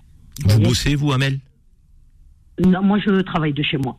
Bah, c'est pour ça peut-être que vous êtes pour. Soyons clairs, Amel, vous n'avez pas besoin de votre voiture. Si vous aviez besoin Oui. de votre voiture, Si, si, peut-être que Amel dirait je suis partagé, je non, combats, je comprends le combat des salaires, mais quand même, ils me rendent la vie insupportable et peut-être que mon emploi serait Non. en danger. Vous comprenez aussi Non, les gens qui sont dans l'entre-deux? Non, je comprends, je comprends autour de moi. Écoutez, au- autour de moi, j'ai beaucoup de personnes, des infirmières, des infirmières, des taxistes qui sont énormément peinés, qui sont obligés de faire la queue. Les, les- taxis conventionnés ou même les taxis qui travaillent pour les aéroports, les pauvres, ils sont très, très, très, ils sont vraiment, ils sont vraiment, si je puis dire l'expression, emmerdés. Mais ils ont pas, mais aujourd'hui, on n'a pas le choix. Mais attention, hein, dites-vous une chose. Aujourd'hui, ce qui se passe au niveau des raffineries de Total, ce n'est que le sommet de l'iceberg. Parce cache, ce qui se cache en dessous, c'est bien pire. C'est Hmm. qu'aujourd'hui, la France était, et, et c'est une bombe à retardement. Vous pensez que ça va Moi, péter, vous? Vous pensez qu'il y a un gros va- mouvement social qui nous attend? Je pense, sincèrement, je le pense. Parce Mais, que mais, entre- mais entre- Amel, Amel, vous le, vous le pensez, mais vous le souhaitez pas. mais certainement que je Ah, ne le souhaite pas. Envie rassurez-moi. J'ai envie, non, non, j'ai envie que. On a tous que euh, envie de cohésion, d'une société apaisée. Je, je veux que le gouvernement puisse écouter le peuple, d'accord Parce que c'est nous qui avons voté pour eux. Normalement, si nous, nous avons voté pour eux, ils doivent nous, nous écouter. Mais s'ils ne nous écoutent pas, c'est pas normal. Vous voyez On écoute, on boit leurs paroles lors des élections, on boit leurs paroles lors des votes, on boit leurs paroles au Et- moment où on, Et, on et nous au demande moment où il faut voter. gouverner, il n'y a plus personne. Exactement. Amel, merci. Amel, Amel, Voilà. Amal. Vous savez que c'est quand même pareil euh, euh, du côté de, de, de nos origines. Kamel, Kamal. Donc je me suis trompé, Non, mais mais c'est pas- c'est- pas totalement éloigné. C'est pas grave. Merci Amel, Amel de Créteil. Merci de votre fidélité. Restez fidèle à Beurre FM. Merci Amel. Au revoir. Inès, Inès nous appelle de Paris. Alors Inès, j'ai l'impression que vous êtes Oui, pour et contre. Vous êtes entre les deux. Alors non, moi je suis plus pour, et beaucoup plus pour, parce qu'aujourd'hui on s'en sort pas en fait, tout simplement. Moi je suis quelqu'un euh, qui a des gros problèmes de santé, je peux pas travailler, et euh, malgré ça j'ai des enfants, je suis assez jeune d'âge, j'ai pas 40 ans, j'ai même pas 35 ans encore, et euh, j'ai de gros problèmes de santé et on n'y arrive plus. Vous, On n'y vous, arrive plus, vous et bossez pas, donc vous avez des problèmes de santé. Vous, vous ne travaillez pas. Vous ne je ne travaille pas, mais je, euh, je me déplace beaucoup avec mon véhicule. Euh, moi aussi, je fais des trois heures de queue dans les stations essence et je comprends. Je comprends. Vous vivez de quoi? Vous vivez du quoi? Vous vivez du RSA, Inès? Euh, Je vis de l'indemnité euh, du coup de personnes handicapées, mais je touche à si- 300 si- euros si- par mois. Combien, par- combien par mois? 300 euros par mois. C'est pas possible. Comment on fait là Si, si, si, je vous assure qu'on me donne 300 euros par mois. Non mais Amel, comment on fait pour vivre C'est pas possible. Déjà avec le Ben, SMIC, on n'arrive pas à vivre. chance d'avoir, 300 euros euh, par mois. D'avoir des personnes qui m'aident. J'ai la chance d'avoir un mari qui travaille. Euh, voilà. Et puis, euh, on s'en sort pas à presque 4 euros le litre d'huile. Excusez-moi, mais c'est plus possible. Donc n'est si s'il y a un mouvement Donc, social. Inès, Inès, s'il y a un mouvement social d'ampleur nationale de même, vous n'êtes pas étonné. Ah non, pas du tout. Et je, je, les, je les soutiens, même si moi c'est embêtant. Je dois aller chercher mes enfants à l'école en voiture. Votre mari, il fait quoi, Inès faire, je cours, euh, Pardon? Votre mari, il travaille dans quoi? Il travaille dans le milieu hospitalier. D'accord. Milieu c'est encore hospitalier. plus embêtant, mais malgré ça, eh ben, je comprends et je soutiens totalement. Et Écoutez, en tout cas, votre message est clair. Inès. Vous galérez au quotidien, vous soutenez le Je mouvement social, et vous pensez que... Beaucoup, beaucoup de gens comme moi qui galèrent. Ouais, il y en a beaucoup, il y en a des millions. dans On est en France, c'est pas possible. Merci Inès de votre témoignage, merci, de votre beaucoup, fidélité bonne journée. Bon courage en tout cas pour vous et votre famille. hein. Bon courage. On prend notre euh, avocat, Maître Serroussi, qui est en ligne avec nous pour euh, la rubrique Le Conseil citoyen. Le Conseil citoyen. Alors le Conseil citoyen cette semaine, c'est plutôt, j'ai l'impression, un éclairage citoyen, Lou. Chaque semaine, nous sommes en ligne avec Maître Hervé Serroussi, avocat en indemnisation de dommages corporels et figure montante du barreau de Marseille. Aujourd'hui, comme vous venez de le préciser, nous allons faire un éclairage citoyen au sujet des grèves qui se déroulent dans notre pays en ce moment. Qu'est-ce que permet réellement la Constitution? Jusqu'où peut aller le droit de grève? Avons-nous juridiquement parlant le droit de bloquer le fonctionnement d'un pays ou de ses citoyens? On répond à toutes vos questions maintenant. Bonjour Maître Serroussi. Bonjour Karim. Merci d'être avec nous comme chaque semaine. Donc euh, j'ai eu écho euh, de la la fin de l'épisode de votre euh, cliente Nadia qui a quitté son logement, qui se retrouve dans une chambre d'hôtel, parce que maintenant vous êtes vous êtes un avocat très médiatisé, cher maître. Merci Karim. Ça fait trois fois que vous passez chez Cyril Hanouna. C'est la, troisième fois- TPMP. c'est la troisième fois cette semaine, effectivement. Vous allez devenir que- chroniqueur euh, sur TPMP ou? C'est pas encore ce qui est prévu pour l'instant. Je me, je me consacre à mes clients à Marseille et, et c'est déjà, et c'est déjà une chose. et un peu à Beurre FM aussi quand même. hein. Et, à Beurre FM tous les vendredis. Restez fidèle, hein. nous on tient à vous. Hein. Ben, moi aussi, je tiens beaucoup à vous et sachez que je suis là et je resterai avec vous. Merci maître. En tout cas, cette médiatisation, euh, même si elle n'est pas de votre fait, elle est méritée parce que euh, euh, beaucoup doivent savoir que vous êtes euh, un très bon avocat, jeune avocat, mais figure montant du barreau de Marseille. Donc, on est content aussi que ça puisse se savoir. Euh, maître, euh, ce droit de grève aujourd'hui, beaucoup y tiennent. J'en fais partie. Je fais partie des Français qui disent le droit de grève il est constitutionnel, de qu'il faut surtout pas y toucher. Euh, euh, c'est le, droit de chacun à pouvoir se mettre en arrêt, euh, manifester ses mécontentements vis-à-vis de patrons qui parfois exploitent les salariés. Il faut bien le reconnaître, pas tous, hein, parce que moi j'aime pas les généralisations et l'essentialisation. Hein, et des patrons extraordinaires hein, qui récompensent leurs salariés et notamment des, des petites et moyennes entreprises. Après, il y a des grands groupes qui sont moins justes sur le plan social, mais le droit de grève on y tient. Mais est-ce que le droit de grève, maître, c'est aussi un droit de blocage de l'outil de production. C'est un peu ce qui se passe là. Par exemple, chez Total, il y a beaucoup de Français qui disent "Moi, je soutiens le mouvement de grève, mais je comprends pas pourquoi ils bloquent les raffineries." Alors, euh, euh, j'entends quand même, mais vous l'avez parfaitement résumé, le droit de grève en France est un droit constitutionnel. hein. La Constitution, c'est euh, le niveau suprême hein, au niveau législatif, il n'y a pas au-dessus, c'est le texte le plus important en France. Donc aujourd'hui, revenir sur le, le droit de grève, et vous l'avez clairement dit, ce n'est pas possible. Et d'ailleurs, c'est un droit qui est utile et qu'il faut savoir utiliser avec à bon escient. Après, on est dans une situation contextuelle aujourd'hui qui est une vraie problématique. Et là, j'allais vous dire, il y a toujours euh, cette problématique entre ben, l'équilibre euh, sur le maintien euh, de l'ordre public, sur le maintien euh, du service minimum et d'un autre côté ne pas entraver ce droit qui est un droit constitutionnel. Mais les, C'est les, raffineries qui sont bloquées, c'est condamnable ou pas? C'est légal ou pas? Alors, euh, vous savez, moi, je suis euh, as- assez euh, proche des textes. hein. Les textes et, et- les décisions, vous savez qu'en 2010, il y avait déjà à l'époque notre président de la République, Nicolas Sarkozy, qui avait euh, euh, demandé euh, le déblocage des raffineries, parce qu'à l'époque, toutes les raffineries étaient bloquées par les grévistes. Et vous savez qu'il avait été à l'époque retoqué par le tribunal administratif dans le sens où euh, il, euh, le tribunal administratif avait, avait estimé que cette demande euh, n'avait pas de base légale. Donc, euh, si on prend les antécédents, euh, si on voit ce qui s'est déjà passé euh, dans l'histoire judiciaire, on s'aperçoit que finalement, eh ben, les magistrats protègent euh, bien ce droit de grève, qui, je vous le rappelle, est un Donc droit ça s'appelle la jurisprudence dans votre métier. C'est ce qu'on Il y a appelle la jurisprudence. jurisprudence qui donne raison euh, aux Alors, C'est pas salariés. exactement le même cas de figure, mais euh, sur euh, en- une problématique similaire de blocage de raffinerie, le tribunal administratif avait à l'époque demandé à la, la suspension de la décision qui avait été prise par les préfets à l'époque de réquisitionner ces, des salariés pour ouvrir les raffineries. Maître, Maître Serroussi, on a mis en place un service minimum dans les transports. Ça veut dire que quand les salariés issus du monde des transports font grève, on a quand même des trains, des tramways, des métros, des bus qui peuvent circuler de manière minimum, donc qui desservent quand même à un moment donné, notamment aux heures de pointe, donc euh, les euh, euh, qui permettent aux salariés d'aller travailler. Est-ce qu'on ne pourrait pas faire la même chose pour la question de l'énergie, qui est un besoin vital? On ne peut pas mettre un service minimum de l'énergie. Là, les pompes auraient été peut-être fermées la journée, mais elles auraient été ouvertes le matin, en fin de journée. Parce que là, ne plus s'alimenter en carburant, waouh, oh, ça met en danger énormément de choses dans notre pays, notamment les emplois de travailleurs qui peuvent pas se rendre au boulot, mais aussi la santé, donc la vie de ceux qui peuvent pas être soignés parce que le personnel médical donc ne peut plus utiliser sa voiture.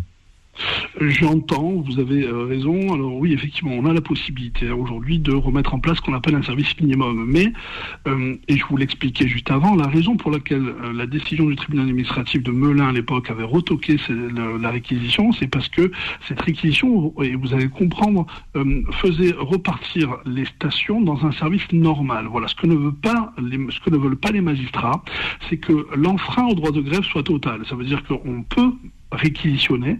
C'est d'ailleurs ce que la Première ministre a proposé il y a quelques jours. On peut réquisitionner, mais on ne peut pas, par le biais de cette réquisition, refaire partir le pays dans un état normal. Alors, assurer un service minimum, oui.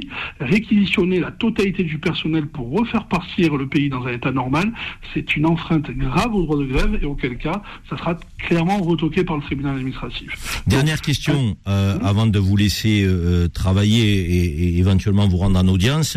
Euh, on se pose la question, est-ce qu'il est possible de faire une grève populaire dans le pays? En l'occurrence, dans le cas présent, ça aurait été d'ouvrir les stations et de permettre à ce que les gens puissent se servir gratuitement. Donc plutôt que de les pénaliser, ça pénalisait les recettes de Total euh, et euh, ça permettrait aux uns et aux autres de continuer de vivre normalement. C'est possible ça ou c'est utopique? Ou c'est fou alors, ça, ça s'est déjà produit, hein, Karim, ça s'est déjà produit, mais aujourd'hui, au niveau euh, de la base légale qui est la nôtre aujourd'hui, c'est totalement utopique. Parce que euh, ce qu'il faut comprendre, c'est que cette possibilité n'est pas une modalité d'exercice du droit de grève, euh, c'est une infraction au code, du travail, d'accord? Euh, Et des sanctions disciplinaires lourdes qui peuvent être engagées contre les salariés qui se laisseraient la possibilité de permettre cette gratuité. Ça peut être d'aller de l'avertissement, blâme, une mise à pied, voire un licenciement. Donc on a des sanctions graves qui sont prévues. Euh, ce n'est pas un jeu. Euh, la possibilité de la gratuité, on l'a déjà, euh, ça s'est déjà exercé dans le cas des transports en commun, vous l'avez dit, ça s'est déjà exercé au péage. Et c'est finalement un vrai risque pour les salariés qui aujourd'hui ne s'aventurent plus vraiment à ça.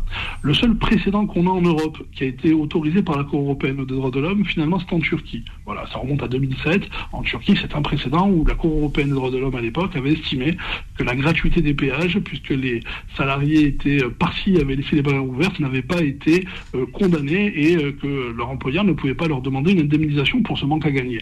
Euh, ce n'est pas transposable en France, donc aujourd'hui, moi, je mets en garde des salariés qui s'amuseraient à vouloir justement procéder à cette gratuité.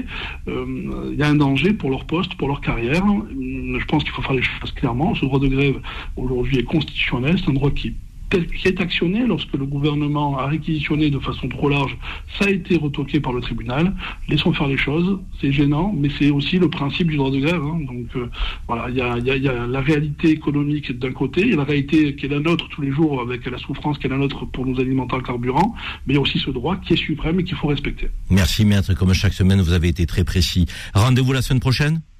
Rendez-vous la semaine prochaine, Karim. Merci maître, belle semaine à vous. Au Merci à vous, vous aussi. au revoir. Alors, on lance le deuxième débat dans les engagés. Le débat des engagés. Peut-on vivre dignement de son travail? Et on va aussi poser la question du système social à la française. Est-ce qu'il favorise l'assistanat ou il aide vraiment les gens en difficulté? Nous allons avoir un maire, maire d'une ville populaire dans quelques instants en ligne, un maire qui fait beaucoup parler de lui parce qu'il parle cash. Euh, donc, euh, et c'est vrai que on va dire qu'il peut être clivant. Euh, donc, il peut être clivant, mais il a, il a une parole authentique, une parole sincère. Lou, sur cette question de la valeur travail, comment on peut poser les termes de, de, de notre débat? Vivre dignement du fruit de son travail, telle est l'ambition des Français. Mais pourquoi sont-ils si nombreux à constater que le travail ne paye plus? Certainement en cause, Karim, une inflation incontrôlable et des salaires qui n'ont jamais augmenter. Soyons honnêtes, cette très grosse augmentation des prix en parallèle de toute augmentation de revenus participe très clairement au sentiment de ne travailler pour rien. Côté entreprise, les indépendants, les artisans, les entrepreneurs attestent quotidiennement, en plus des charges qu'ils subissent, du nombre écrasant d'obligations administratives décourageantes. D'après l'OCDE, la France compte sans surprise parmi les pays les plus lourds du monde en termes de pression sur le travail et de prélèvements sociaux. L'économie française y figure toujours parmi les plus imposées, en haut de l'ensemble européen, lui-même économiquement peu dynamique. Souvenons-nous, Karim, qu'en 2018, ne plus pouvoir vivre dignement de son travail était bel et bien le message des Gilets jaunes dont la révolte a trouvé son détonateur dans les trop nombreuses taxes, notamment sur le carburant. Alors là, on parle de la valeur travail, mais souvent on corrèle effectivement euh, à, ce déficit de, valeur et de sens que l'on donne au travail dans notre société aujourd'hui, euh, aux aides sociales, aux revenus sociaux. Et beaucoup disent, c'est plus de la solidarité qu'on fait, c'est de l'assistanat. Or, la République, c'est un, système qui doit mettre en place un système de solidarité qui doit vraiment aider euh, donc ceux qui sont dans le besoin, ceux qui en ont le plus besoin.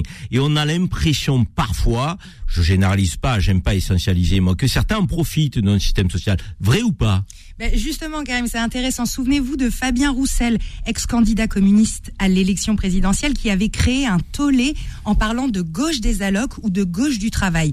Pourtant, derrière ces mots, un débat bien présent en France, à savoir le rapport au travail, le modèle social, quel niveau de protection et pour qui. Et il est vrai que dans une période plutôt tendue, ce débat se cristallise souvent autour de cette fameuse notion d'assistanat. Il y aurait donc, comme vous dites, un côté une France qui travaille et de l'autre une France qui profite des aides sociales. Est-ce qu'il y a un institut qui a travaillé sur la question, par exemple? Début octobre, l'Institut ELAB a publié un sondage pour les échos Radio Classique et l'Institut Montaigne qui révèle que près de deux Français sur trois jugent qu'il y a trop d'assistanat. 65% des sondés estiment que, et je les cite, notre modèle social a trop d'effets pervers et n'encourage pas à faire des efforts. Bien que 44% des personnes interrogées pensent que le niveau des aides est trop élevé, elles sont aussi majoritaires à estimer que les aides pour la retraite, la vieillesse, la lutte contre la pauvreté et la santé ne sont pas assez importantes. Et les Français dans tout ça, ils pensent quoi de la fraude sociale? Ils y croient? Ils sont en colère contre? C'est effectivement le dernier enjeu, c'est donc la crainte des fraudes qui est de plus en plus forte depuis que les Français ont compris que la situation des finances publiques était critique entre RSA, prime d'activité, APL. Que représente vraiment la fraude?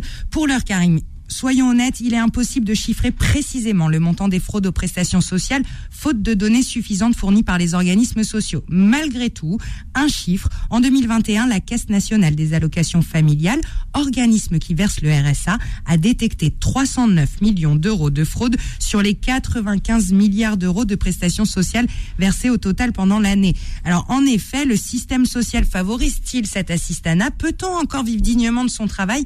On en débat tout de suite avec vos invités Karim, mais surtout avec nos auditeurs. Appelez-nous au 01 53 48 3000. Merci Lou. 01 53 48 3000. Vous avez été nombreux à faire ce numéro au cours de la première heure. Continuez, témoignez, venez nous dire est-ce que vous pensez que les aides sociales dans notre pays ben, sont bien distribuées? Est-ce qu'on a vraiment un système de solidarité? Ou est-ce que ben, certains abusent un peu et ça devient de l'assistanat? Euh, D'autres vont travailler pour peut-être euh, aider ceux qui finalement n'ont pas tant besoin d'aide que ça.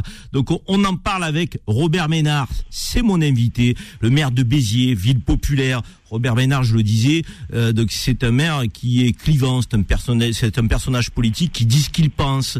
Alors, euh, on l'apprécie ou pas, en tout cas, nous, euh, on lui donne la parole ce matin parce que on sait qu'il a il a les idées claires. C'est un maire de proximité, Robert Ménard. Il a été élu au premier tour aux dernières élections municipales. Quoi qu'on veuille en penser, ça veut dire que les habitants de Béziers, de droite, de gauche, du centre euh, ou de je, de je ne sais où, ont voté majoritairement pour lui. Bonjour Robert Ménard.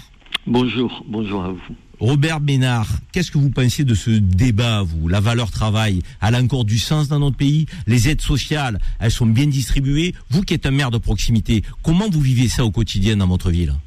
Écoutez, euh, souvent je, souris. hein. Euh, J'entendais avec intérêt euh, le papier de votre collaboratrice. Elle a raison de souligner quelque chose qui est quand même une espèce de, de fonds de commerce typiquement français.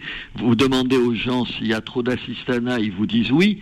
Et en même temps, si vous leur dites oui, mais alors pour l'allocation logement, pour l'allocation familiale, pour ça, ah là, il faut plus y toucher. Vous avez compris, c'est toujours les autres qui ont trop d'assistanat. Et puis soit, ah non, c'est normal. Vous savez, c'est comme les hommes politiques, ils disent toujours, ah oui, il faudrait moins de fonctionnaires. Oui, moi je suis d'accord dans l'absolu. Euh, et j'essaye de le faire dans ma mairie. Mais quand vous leur dites euh, où, ah, ils disent, ah oui, mais pas dans l'éducation nationale, pas dans la police, pas dans les pompiers, pas dans les hôpitaux. Alors tu as dit où, où, finalement, tu les fais où, euh, tes coupes budgétaires? Évidemment, le seul exemple qu'ils ont, c'est Bercy, comme personne n'aime Bercy, parce que c'est ceux qui nous, qui nous ponctuent nos, nos- nos impôts. Euh, il- on, on est d'accord au moins là-dessus. Comment on Tout gère ça- les contradictions, Robert? Ben, on les gère comme on peut. Je vais vous donner un exemple, parce que je suis, vous le disiez, moi je suis un maire qui essaye de gérer au, au quotidien ces problèmes. Par exemple, une, une mairie comme la, la mienne, mais comme toutes les mairies de France, vous savez, on a des centres communaux d'action sociale qui aident. Et parmi les aides, il y a des aides facultatives. Ça veut dire quoi en français dans le texte normal? Ça veut dire qu'il y a des gens qui ont, qui ont des problèmes pour de nourriture, on distribue de- des bons pour acheter de la nourriture. Toutes les mairies le, font. Moi, je le fais, mais comme tous les autres. Je dis pas que je suis mieux que les autres là-dessus. Je le fais. Et de temps en temps, on donne beaucoup plus d'argent. C'est-à-dire que quelqu'un a besoin, par exemple, de passer un jeune un permis de conduire. Vous savez, c'est important d'avoir le permis de conduire pour trouver un boulot. Et là, d'un coup, ça fait 1000 euros plus de 1000 euros. Et j'ai proposé un truc tout simple, de bon sens, de bon sens, c'est de dire quand les aides dépassent 1000 euros, on va dire à la personne en question, ben écoutez, euh, en échange de ces aides, vous allez aider ou les services de la ville ou une association. Vous avez compris, c'est pas la révolution. Vous allez passer quelques heures. et- et ouais, Mais vous savez pas le tollé que je me suis pris. Mais vous n'imaginez pas que comment, euh, au lieu de donner aux gens, je leur je- au lieu de, de donner, c'était comme si c'était un dû euh, pour eux. euh, de, de- imposé l'idée que c'était un dû de travailler. Mais oui, il me semble normal que si on aide une commune, vous pouviez aller passer. Alors en plus, je vais vous dire, c'était 18 heures dans les trois mois de boulot pour une association pour 1000 euros, c'est pas ridicule. Je sais pas ce que vous en pensez. Ça me semble évident. Je, je vous donne cet exemple parce que c'est un exemple parlant. Et attendez, et la décision a failli être cassée par l'administration en disant que je n'avais pas le droit de faire ça. Alors voilà, je vous dis, moi j'essaye pas de répondre généralement parce que je vous dirais généralement quoi Je vais vous dire oui, les salaires sont trop bas et les et est trop. L'écart entre les deux de temps en temps vous pousse pas à à bosser, mais en même temps vous me direz, vous l'avez dit, la dame l'a dit, il y a trop de de prélèvements sociaux. Mais attendez, les prélèvements sociaux, ils aident à payer un certain nombre de choses. Il faut il faut arrêter de faire de la démagogie à, à trois balles comme les politiques de tout bord, y compris ceux qui sont plutôt proches de moi font. Euh, comment vous, si vous, vous, vous diminuez les prélèvements sociaux, et on va payer comment un certain nombre de, des aides qu'on fournit grâce à ces prélèvements sociaux? Il faut pas dire tout et n'importe quoi. Voilà ce que je- vous dire. Robert Ménard, est-ce que si je dis que Robert Ménard Allez, je vais employer un terme, ça va peut-être pas vous plaire, mais c'est pas grave. C'est un peu assagi euh, ces derniers mois. Vous diriez quoi? Moi, j'ai vu un Robert Ménard qui qui est vachement équilibré ces derniers mois dans ses sorties médiatiques. Vous avez dit, je l'ai vu à la télé donc dans une émission, j'ai honte des positions que j'ai prises concernant l'accueil des, des réfugiés syriens quand je vois aujourd'hui que je suis favorable, comme euh, beaucoup de nos compatriotes, à l'accueil des Ukrainiens. J'ai fait une erreur. J'aurais dû être plus ouvert et plus accueillant. Vous l'avez dit. Cette forme de, de mea culpa. Pourquoi vous, vous le faites? Il y a des politiques qui sont incapables d'en faire des mea culpa. Ben, euh, je sais pas. Moi, quand je fais une connerie dans la vie, je le dis. Vous le dites pas, vous, si vous vous trompez, enfin, je suppose que vous êtes trompé comme moi, alors pas dans les mêmes domaines, mais que ça arrive. Je pense pas que ça enlève quelque chose, que ça m'enlève quelque chose à mes propres yeux. Je parle aux yeux des autres, c'est un autre problème, et c'est pas mon souci en l'occurrence. Mais je pense que vis-à-vis de moi, j'ai besoin de me dire, quand j'ai dit quelque chose, je me suis trompé, de, de, de, de le reconnaître. Euh, je veux dire, c'est comme, vous savez, moi, je suis beaucoup dans les médias, vous, vous, vous le savez. Euh, moi, il y a tout un tas de fois, je dis, je ne sais pas. Pourquoi? Parce que vous, que- Karim, vous, je suppose que vous savez pas tout sur tout. pas plus que moi. Et, mais les hommes politiques, non seulement ils veulent pas reconnaître quand ils disent des conneries, ou ils se trouvent tellement d'excuses qu'à la fin, ça fait que, au fond, euh, ils y étaient pour rien. Et, et de la même fa- et, et de, et de la même façon, on a l'impression que c'est que c'est des gens qui savent tout sur tout. Moi, il y a tout un tas de domaines où je ne sais pas. Il est où politiquement Robert Ménard aujourd'hui? Parce que vous avez soutenu. Robert, vous avez soutenu Marine Le Pen à l'élection Oui. Présidentielle. On a, on a, on un certain nombre à vous connaître. On a été surpris. Vous avez été l'ancien patron de Reporters sans frontières. Vous passez, je l'ai dit au premier tour, à Béziers. Ça veut dire que les habitants de Béziers, quelle que soit leur sensibilité, Ma femme et moi, on fait pour vous. 70% des voix dans cette ville. C'est pour ça. imaginez. Donc ça veut dire que il y a des gens de tous bords qui votent pour vous et qui reconnaissent votre travail de proximité. Donc cet, cet engagement à l'extrême droite, est-ce qu'il vous correspond vraiment? Mais écoutez, ça se pose pas dans ces termes-là. Moi, pourquoi j'ai voté, en plus le dire à votre micro, je veux absolument le dire. Pourquoi j'ai voté, euh, j'ai appelé à voter Marine Le Pen? Pour deux raisons. Parce que sur deux questions, elle est la seule depuis des années à les poser.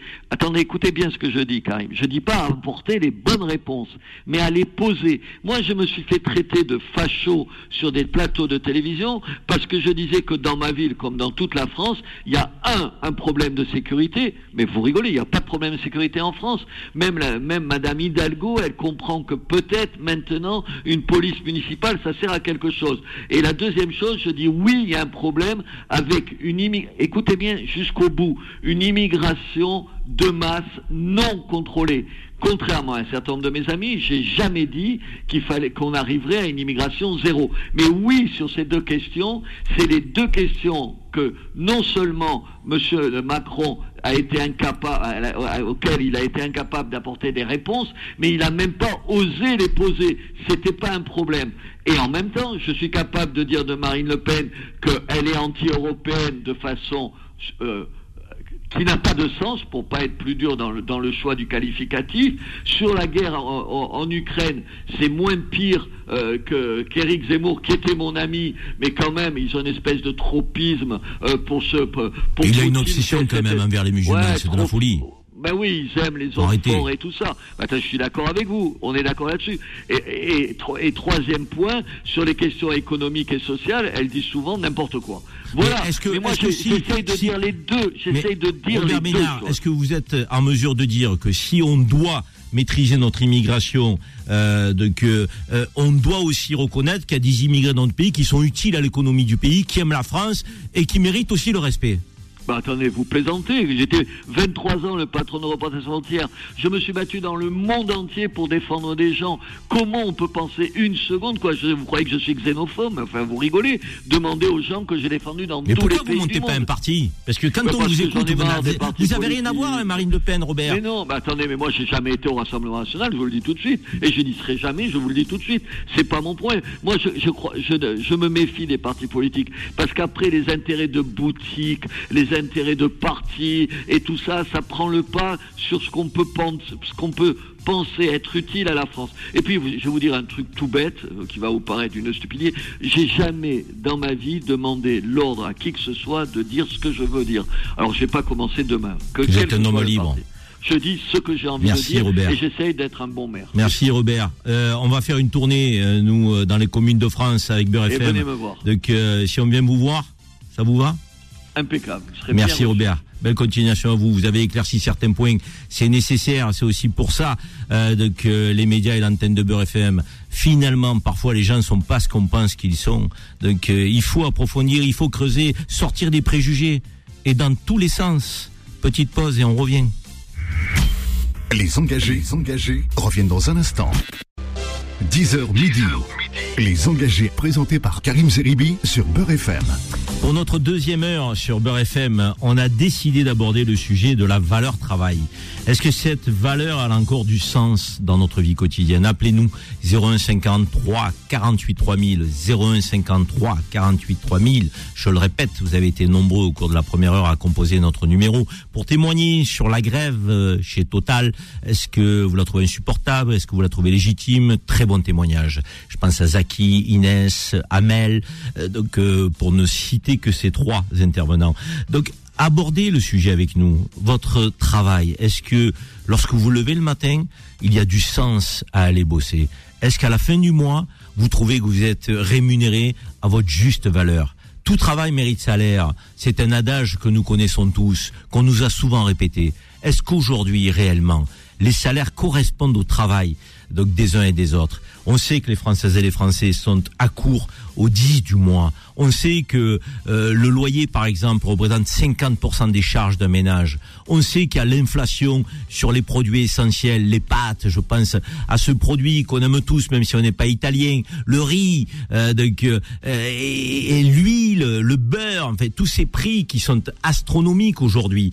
Est-ce que ça vous touche? L'énergie qui a augmenté depuis de 10%, de 10 points, le gasoil, mais aussi l'électricité, vos factures, elles explosent. On le sait, on vit tous la même chose. Après, les salaires ne sont pas les mêmes en fonction euh, du statut social des uns des autres. Mais on a quasiment 12 millions de Françaises, de Français qui vivent en dessous du seuil de pauvreté.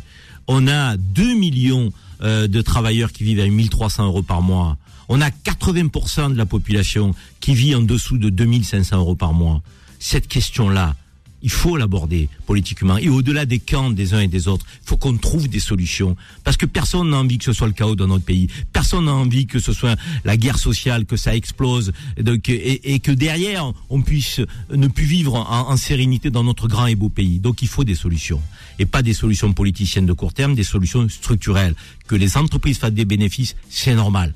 Nous sommes contents que ces bénéfices soient justement distribués, c'est normal aussi. Donc moi, je ne dis pas que les patrons sont des tyrans qui euh, euh, euh, ne sont pas justes avec leurs salariés, parce que j'en connais beaucoup qui redistribuent, qui font de l'intéressement, qui donnent des primes, qui augmentent les salaires lorsqu'ils peuvent, mais eux aussi sont taxés, parce qu'il faut payer les services publics, il faut payer la sécurité sociale. En fait, c'est un tout. Et quand on aborde la question dans sa globalité, on se rend compte que finalement, on pourrait trouver des solutions si la volonté politique est là. Elle manque un peu, cette volonté politique. Et c'est pour ça que les Françaises et les Français vont moins vers les, bureaux de vote et, et, les urnes au moment des élections. Mais ne vous découragez pas. Car si vous n'allez pas voter, ben certains décideront pour vous, à votre place. Donc même si on n'est pas content, même si on est en colère, même si on pense qu'il y a des promesses qui sont pas tenues, il faut jamais rien lâcher. Il faut toujours aller voter. C'est un droit et c'est un devoir. Nous avons en ligne avec nous, pour poursuivre le débat sur cette question, peut-on vivre dignement de son travail, sur le système social français, est-ce que c'est un système de solidarité, est-ce que c'est un système d'assistanat? On a souhaité avoir euh, Nicolas Framont, qui est sociologue et qui est rédacteur en chef de Frustration Magazine. Alors Frustration Magazine, je vais d'abord demander à, Nicolas de, de définir quel est ce, ce média en ligne, parce que voilà, il y a des mots forts quand on regarde un petit peu le, les fondements de ce média, guerre des classes, anti-élitiste. Bonjour Nicolas Framont. Merci de m'avoir invité. C'est normal. Nous, on est pour la liberté d'expression, même si on a une sensibilité, et chacun sait qu'elle est humaniste, euh, républicaine, laïque, sociale. Euh, J'avais envie de vous donner la parole parce que euh, sur les réseaux sociaux, vous êtes très actif avec votre média Frustration Magazine euh, pour dénoncer les injustices, euh, mais aussi pour donner vos, votre avis sur cette question de la valeur travail. Comment vous vous positionneriez? Bah, justement, je me positionne dans, j'écoute vos constats et je les partage complètement. Ce qui se passe en France, euh, comme d'ailleurs dans beaucoup d'autres pays du monde, c'est que on ne peut plus ou de moins en moins vivre dignement de son travail. Et ça, c'est pas un hasard, c'est passé parce que euh, en fait, euh, toute une partie de la valeur créée par le travail a servi à rémunérer le capital. Alors, comme vous disiez, ça peut être logique dans un système capitaliste, sauf que c'est devenu de plus en plus fort. Euh, et donc, euh, la part de ce qu'on produit qui revient au capital au lieu de revenir au travail, eh ben, n'a cessé d'augmenter. Ce qui fait que nous, bah, il nous reste de plus en plus euh, des morceaux de ça. Ils nous permettent plus de vivre. Et, euh, et c'est d'autant plus fort qu'en tant que contribuable, eh ben, on finance de plus en plus les entreprises, de moins en moins notre système de protection sociale, et en fait, on ne récupère pas les gains de ce qu'on finance par nos impôts. En gros, Nicolas, vous nous dites, on sert les actionnaires, mais pas les travailleurs. Bah, exactement. Et ça, c'est c'est pas c'est pas une croyance, c'est pas une idéologie, c'est un fait. Si on constate le nombre de jours qu'on travaille pour rémunérer les actionnaires euh, chaque année, eh bien, il est de plus en plus grand. Il est à peu près dix fois plus grand qu'il l'était dans les qu'il ne l'était dans les années 80.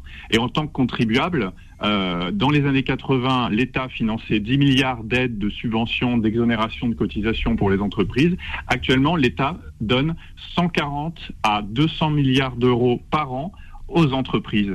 Et cet argent, c'est pas nous qui le récupérons euh, comme travailleurs, c'est pas nos territoires qui le récupèrent euh, sous forme d'investissement, d'ouverture de nouvelles industries, de services, etc. En fait, cet argent, on le perd. Donc, vous voyez, en fait, on perd deux fois en tant que travailleur parce qu'on est de moins en moins, moins bien payé, et en tant que contribuable parce qu'on finance des entreprises qui s'en servent pour rémunérer leurs actionnaires. Et ça, toutes ces études le montrent.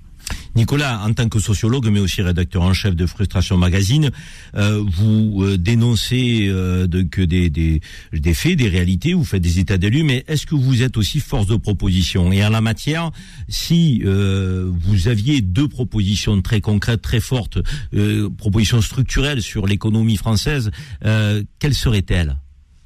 Alors, la première, c'est de faire en sorte que euh, quand de la richesse est produite au sein d'une entreprise, eh bien, elle serve à rémunérer d'abord ceux qui la produisent, donc d'abord les travailleurs. Donc ça, c'est euh, une proposition qui existe depuis très longtemps, hein, qui a longtemps été portée par le mouvement ouvrier, c'est de dire qu'il faut socialiser les entreprises, c'est-à-dire faire en sorte que quand on travaille, on se rémunère d'abord soi. Donc c'est l'intéressement, ça bah, l'intéressement, ça existe, mais en fait, c'est très très marginal. L'intéressement, euh, l'intéressement, par exemple, que touchent les travailleurs de Total, c'est rien, c'est rien par rapport à ce que touchent les actionnaires de Total. Donc l'idée, c'est de faire en sorte que la part euh, qui revienne aux actionnaires soit de plus en plus minoritaire à travers le temps, bah, pour qu'on puisse récupérer la richesse que nous avons produite. Et la deuxième euh, proposition, c'est de faire en sorte que nos impôts qui aident les entreprises les aident sur de vrais critères. Actuellement, ce qui se passe, c'est que les 140 milliards dont je vous ai parlé, hein, ça c'est un rapport qui est sorti la semaine dernière, en fait, la plupart, ils sont distribués aux entreprises sans condition. C'est-à-dire que les entreprises en font ce qu'elles veulent et c'est pour ça qu'elles en profitent pour rémunérer leurs actionnaires. Et c'est normal finalement. Euh, mais ce qu'il faudrait, c'est que ces milliards qu'on verse aux entreprises, ils soient conditionnés. Et je pense que la première condition, par exemple, qu'on devrait faire dans le, le système actuel, c'est conditionner au fait de payer décemment ses salariés, c'est-à-dire qu'il faut arrêter de payer les gens si mal et puis euh, de faire en sorte que ces activités soient vertueuses, par exemple sur le plan écologique. Actuellement, euh, on finance les entreprises pour leur recherche-développement, on leur donne des subventions, on les exonère de cotisations patronales, et elles peuvent continuer à polluer, elles peuvent continuer à vendre des choses inutiles et à contribuer en fait à... Vous voudriez qu'on récompense la RSE, la responsabilité sociale, sociétale, environnementale de l'entreprise? Ah bah, c'est-à-dire qu'il faudrait le faire bien plus qu'on le fait actuellement. Il faut arrêter de donner de l'argent public à des entreprises qui ne vont pas dans le sens de l'intérêt général. D'accord, deux propositions concrètes. Euh, dernier point que je voulais voir avec vous, dans votre approche qui, euh, autant que faire se peut, euh, fait preuve de discernement euh, sur la question du système social français, de système de solidarité. Vous vous diriez qu'il est, il est vraiment aujourd'hui vertueux ou qu'il y a quand même quelques brèches qui font que ben, certains se disent je vais pas me lever le matin, ça vaut pas le coup, je préfère vivre des revenus sociaux et des aides. Ça existe ou quand on dit ça, on est un, un grand méchant loup? En fait, euh, des cas comme ça, euh, j'imagine que certains auditeurs en connaissent, etc. Ils existent, mais ce que nous disent euh, les différentes études sur le sujet, c'est que ce cas-là, il est extrêmement marginal. Et le cas qui est le plus développé, c'est les gens qui, c'est pas les gens qui profitent des aides pour pas travailler le matin, c'est les gens qui ne font qui ne font plus les demandes d'aide parce qu'ils ont trop peur des conséquences, ils ont trop peur du regard de leurs proches, ils ont trop peur des contrôles de l'administration. Alors il y en a beaucoup, hein, Nicolas. Vous avez des chiffres là-dessus parce que je, je je pense avoir vu passer le chiffre de 30 de personnes qui ne demandaient pas euh, ce à quoi ils avaient droit euh, sur les revenus sociaux. Exactement, c'est sûr. Euh, on a eu les chiffres il y a deux semaines sur le chômage. C'est plus d'un quart des gens, effectivement, qui ne demandent pas le chômage quand ils sont au chômage. Donc en fait, le cas majoritaire, c'est pas des gens qui profitent, c'est des gens qui ne profitent pas.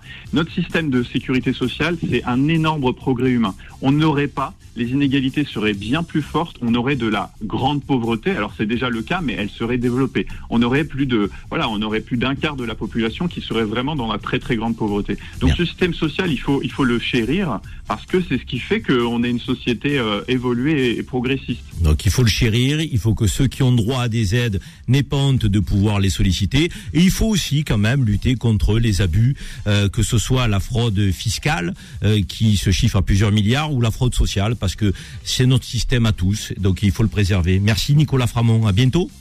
Merci à vous. À, bientôt, Au revoir. Petite pause à nouveau. Eh, il faut vivre quand on est une radio comme Beurre FM. Vous êtes nombreux à nous écouter. Donc pause musicale pour les uns, pause pub pour les autres. Pause. À tout à l'heure. Les engagés, les engagés reviennent dans un instant. 10h midi. Les engagés présentés par Karim Zeribi sur Beurre FM. On poursuit notre débat sur la valeur travail. Peut-on vivre dignement de son travail aujourd'hui dans notre société? C'est une question que tout le monde se pose. Et je crois que les politiques ont un devoir, c'est d'y répondre. Par contre, le compte n'y est pas toujours, parce que quand on se lève le matin, qu'on gagne 1350 euros par mois, qui est le SMIG aujourd'hui dans notre pays, ben on a le droit de se poser des questions. Avec les prix des logements, les prix des produits essentiels dans les grandes surfaces, le prix de l'énergie, tous les prix ont augmenté. Donc ça veut dire que le train de vie des Français, il est dur dur. On est euh, quasiment au 15 du mois euh, pour beaucoup. Euh, et je veux dire même le 10 du mois à découvert. Les Français ne peuvent même plus s'offrir de restaurant.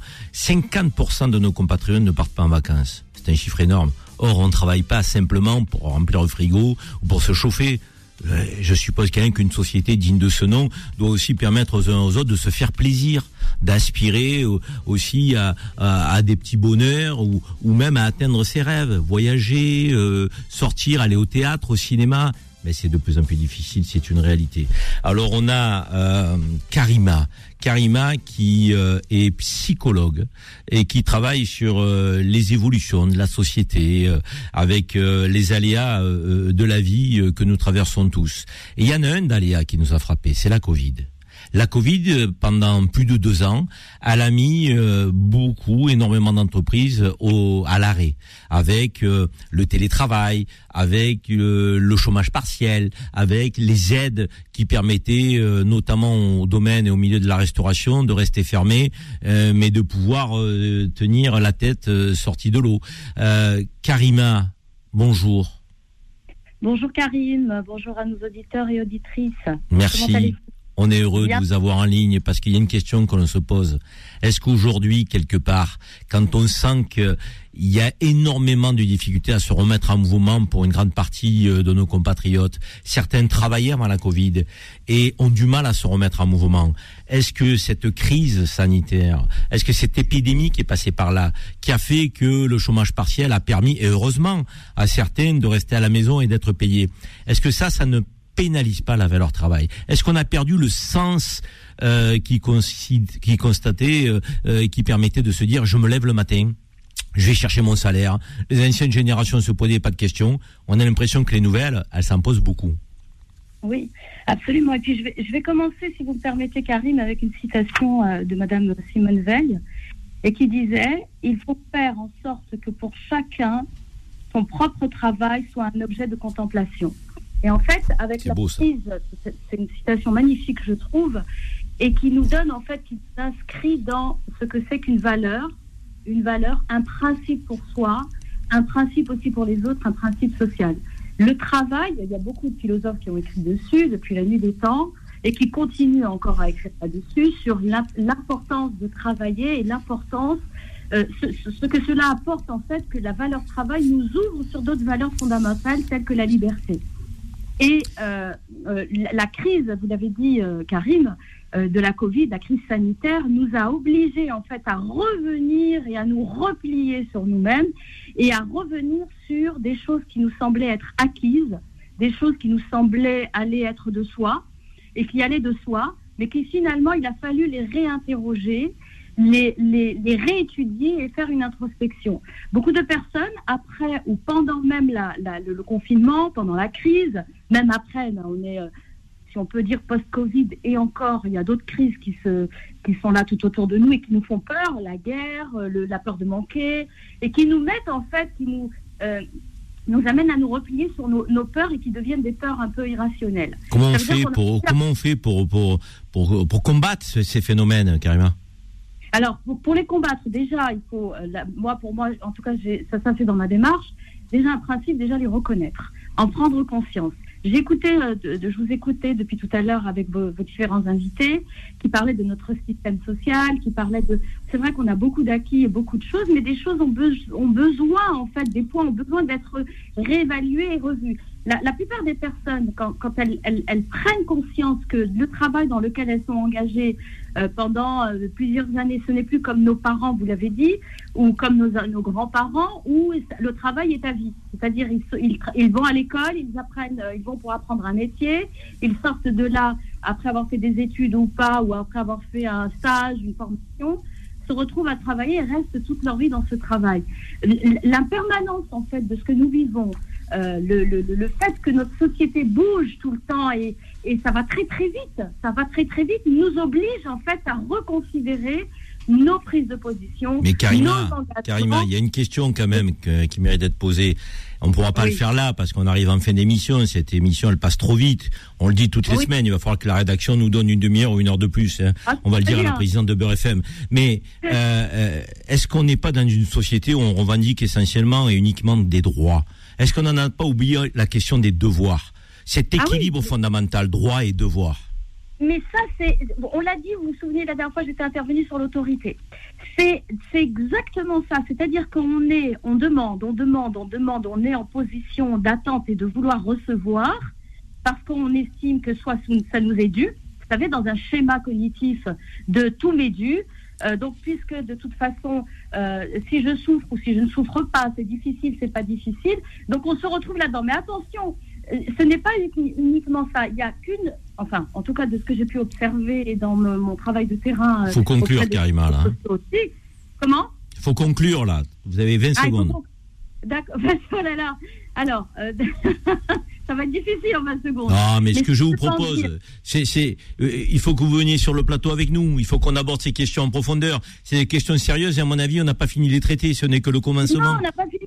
non, On n'a pas fini de les traiter parce que il y a, il y a des changements. Notre évolu, notre société, elle évolue. Il y a des changements. On n'a plus, on n'a plus les mêmes inspirations. Les gens, quand ils prennent un travail, une valeur, c'est quoi? Une valeur, c'est- Exactement. c'est une On n'a plus les mêmes aspirations.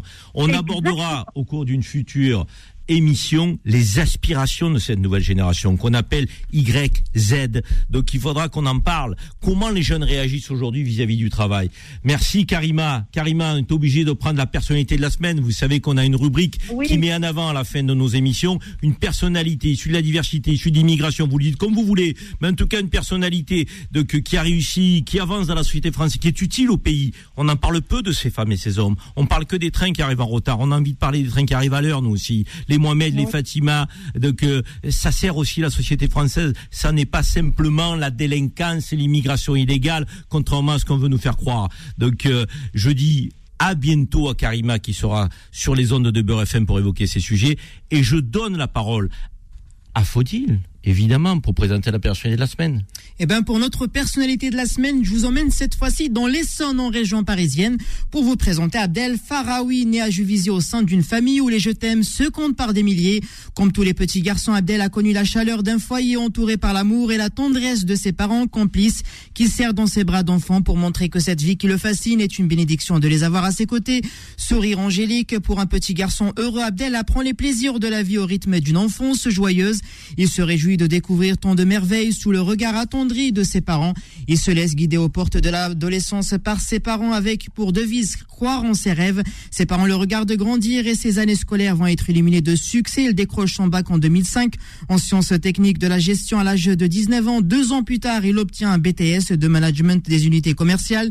Suite à ça, il décroche un contrat d'apprentissage pour intégrer le Conservatoire national des arts et des métiers et obtient un master 1 en marketing qui lui ouvre les portes du monde professionnel puisqu'il sera promu adjoint d'une agence de location de véhicules américaine fondée en 1918 à Chicago. Quatre ans plus tard, il part au Havre pour suivre une, une formation de six mois afin de devenir directeur d'agence. Il revient un an plus tard en Île-de-France pour gérer l'agence de location de Massy et celle à proximité de l'enceinte du Parc des Princes. Un parcours atypique qui, par le travail, lui a permis depuis presque deux ans de gérer cinq agences de location en région parisienne. Pour conclure ce portrait, mon cher Karim, j'ai choisi d'emprunter une citation à un homme politique écossais, Walter Elliott, qui résume bien le parcours d'Abdel. Je le cite, la persévérance ce n'est pas une longue course, c'est plusieurs courses brèves, l'une après l'autre. Après plusieurs courses, Abdel a fini par réaliser son rêve et d'être la fierté de ses parents qui sont à l'écoute, mon cher Karim. Bonjour Abdel Faraoui. Bonjour euh, Karim Yaribi. Bon, vous êtes euh, heureux d'entendre ce portrait qui est dressé de vous, un enfant d'immigré qui réussit, qui fait son chemin, donc, qui avance dans la vie, qui est utile à l'économie, à la société française. On parle peu de, de ces Abdel-là, hein. donc on a voulu vous mettre à l'honneur aujourd'hui. Ben, je suis très flatté. Je tenais à vous remercier. Je suis très très touché euh, pour l'invitation et pour le portrait que vous avez, euh, vous avez fait de moi.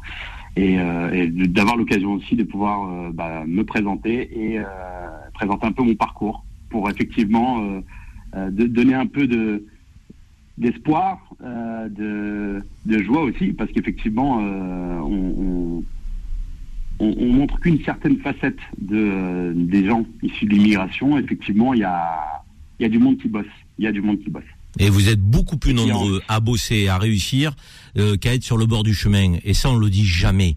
Abdel, euh, est-ce que vous avez rencontré des difficultés pour percer dans votre vie professionnelle? Si oui, quelles sont les difficultés majeures que vous avez pu rencontrer et que vous avez donc dépassées? Au tout début de ma carrière, Karim, euh, c'était pas forcément évident parce que un, nom à connotation maghrébine, forcément, ça, bon, ça, ça séduit pas tout de suite. Mais euh, je me suis pas arrêté à ça. Je me suis pas arrêté à ça. Pourquoi? Parce que euh, je sais que euh, par rapport à l'éducation que j'ai reçue de mes parents, leur engagement, le sacrifice qu'ils ont fait de venir s'installer en France pour tout quitter, leur famille, leurs frères et sœurs, ils nous ont vraiment inculqué, mes sœurs et moi, cette, cette valeur euh, de travail et cette valeur de respect vis-à-vis de l'autre, euh, de ne pas euh, pleurer sur son sort, mais de toujours en faire deux fois plus, trois fois plus, quatre fois plus. C'est pas facile, mais on va y arriver. Et j'ai toujours baigné dans cet euh, optimisme, et, euh, c'est ce qui, euh, c'est ce qui nous permet, enfin c'est ce qui me permet d'avancer au quotidien. C'est mon carburant, c'est vraiment mon, mon, mon moteur pour pour avancer. Et ça, et ça, pour ça, je je, je, je, je les en remercie euh, Les parents, quoi. les parents, l'éducation, c'est sacré. On oublie de le dire. C'est fondamental ce que vous êtes en train de dire. Ne pas se victimiser, ne pas faire preuve de misérabilisme, avancer, le travail, toujours le travail, encore le travail, la persévérance. Quand vous êtes aujourd'hui en fonction comme vous l'êtes et en responsabilité, euh, vous donnez la chance, je suppose, à des jeunes euh, pour des stages ou des contrats de qualification ou même pour des emplois, des jeunes qui peut-être ont des portes fermées ailleurs. Absolument. Là, c'était le cas notamment d'un. Là, là, j'ai accueilli un jeune parce que moi, tous les tous les ans, j'accueille un jeune euh, en stage ou en apprentissage pour une durée de deux ans. Et moi, mon mon plaisir, vraiment, ma fierté, c'est de pouvoir faire grandir cette euh, ce, ce jeune homme ou cette jeune femme euh, en lui transmettant ses valeurs. Magnifique. Vraiment, euh, j'ai- cette j'ai cette image du, du, du, du, du relais, vous savez, du relais 4 fois 100 mètres avec le, le avec le, le, le témoin. Voilà. On passe Euh, le relais, Abdel. On passe le relais, Abdel. Exactement. Magnifique, magnifique ce que vous nous dites, ce que vous nous transmettez. Et vous entendez cette euh, musique des engagés, ce générique des engagés qui augure de ce qui va se passer dimanche soir au Parc des Princes, le Classico, PSG-OM. Et donc, et je vous le dis, l'Olympique de Marseille risque de faire quelque chose qui va vous faire pleurer les Parisiens. À la semaine prochaine. Retrouvez les engagés tous les vendredis de 10h à midi et en podcast sur beurrefm.net et l'appli Beurrefm. L'appli Beurrefm.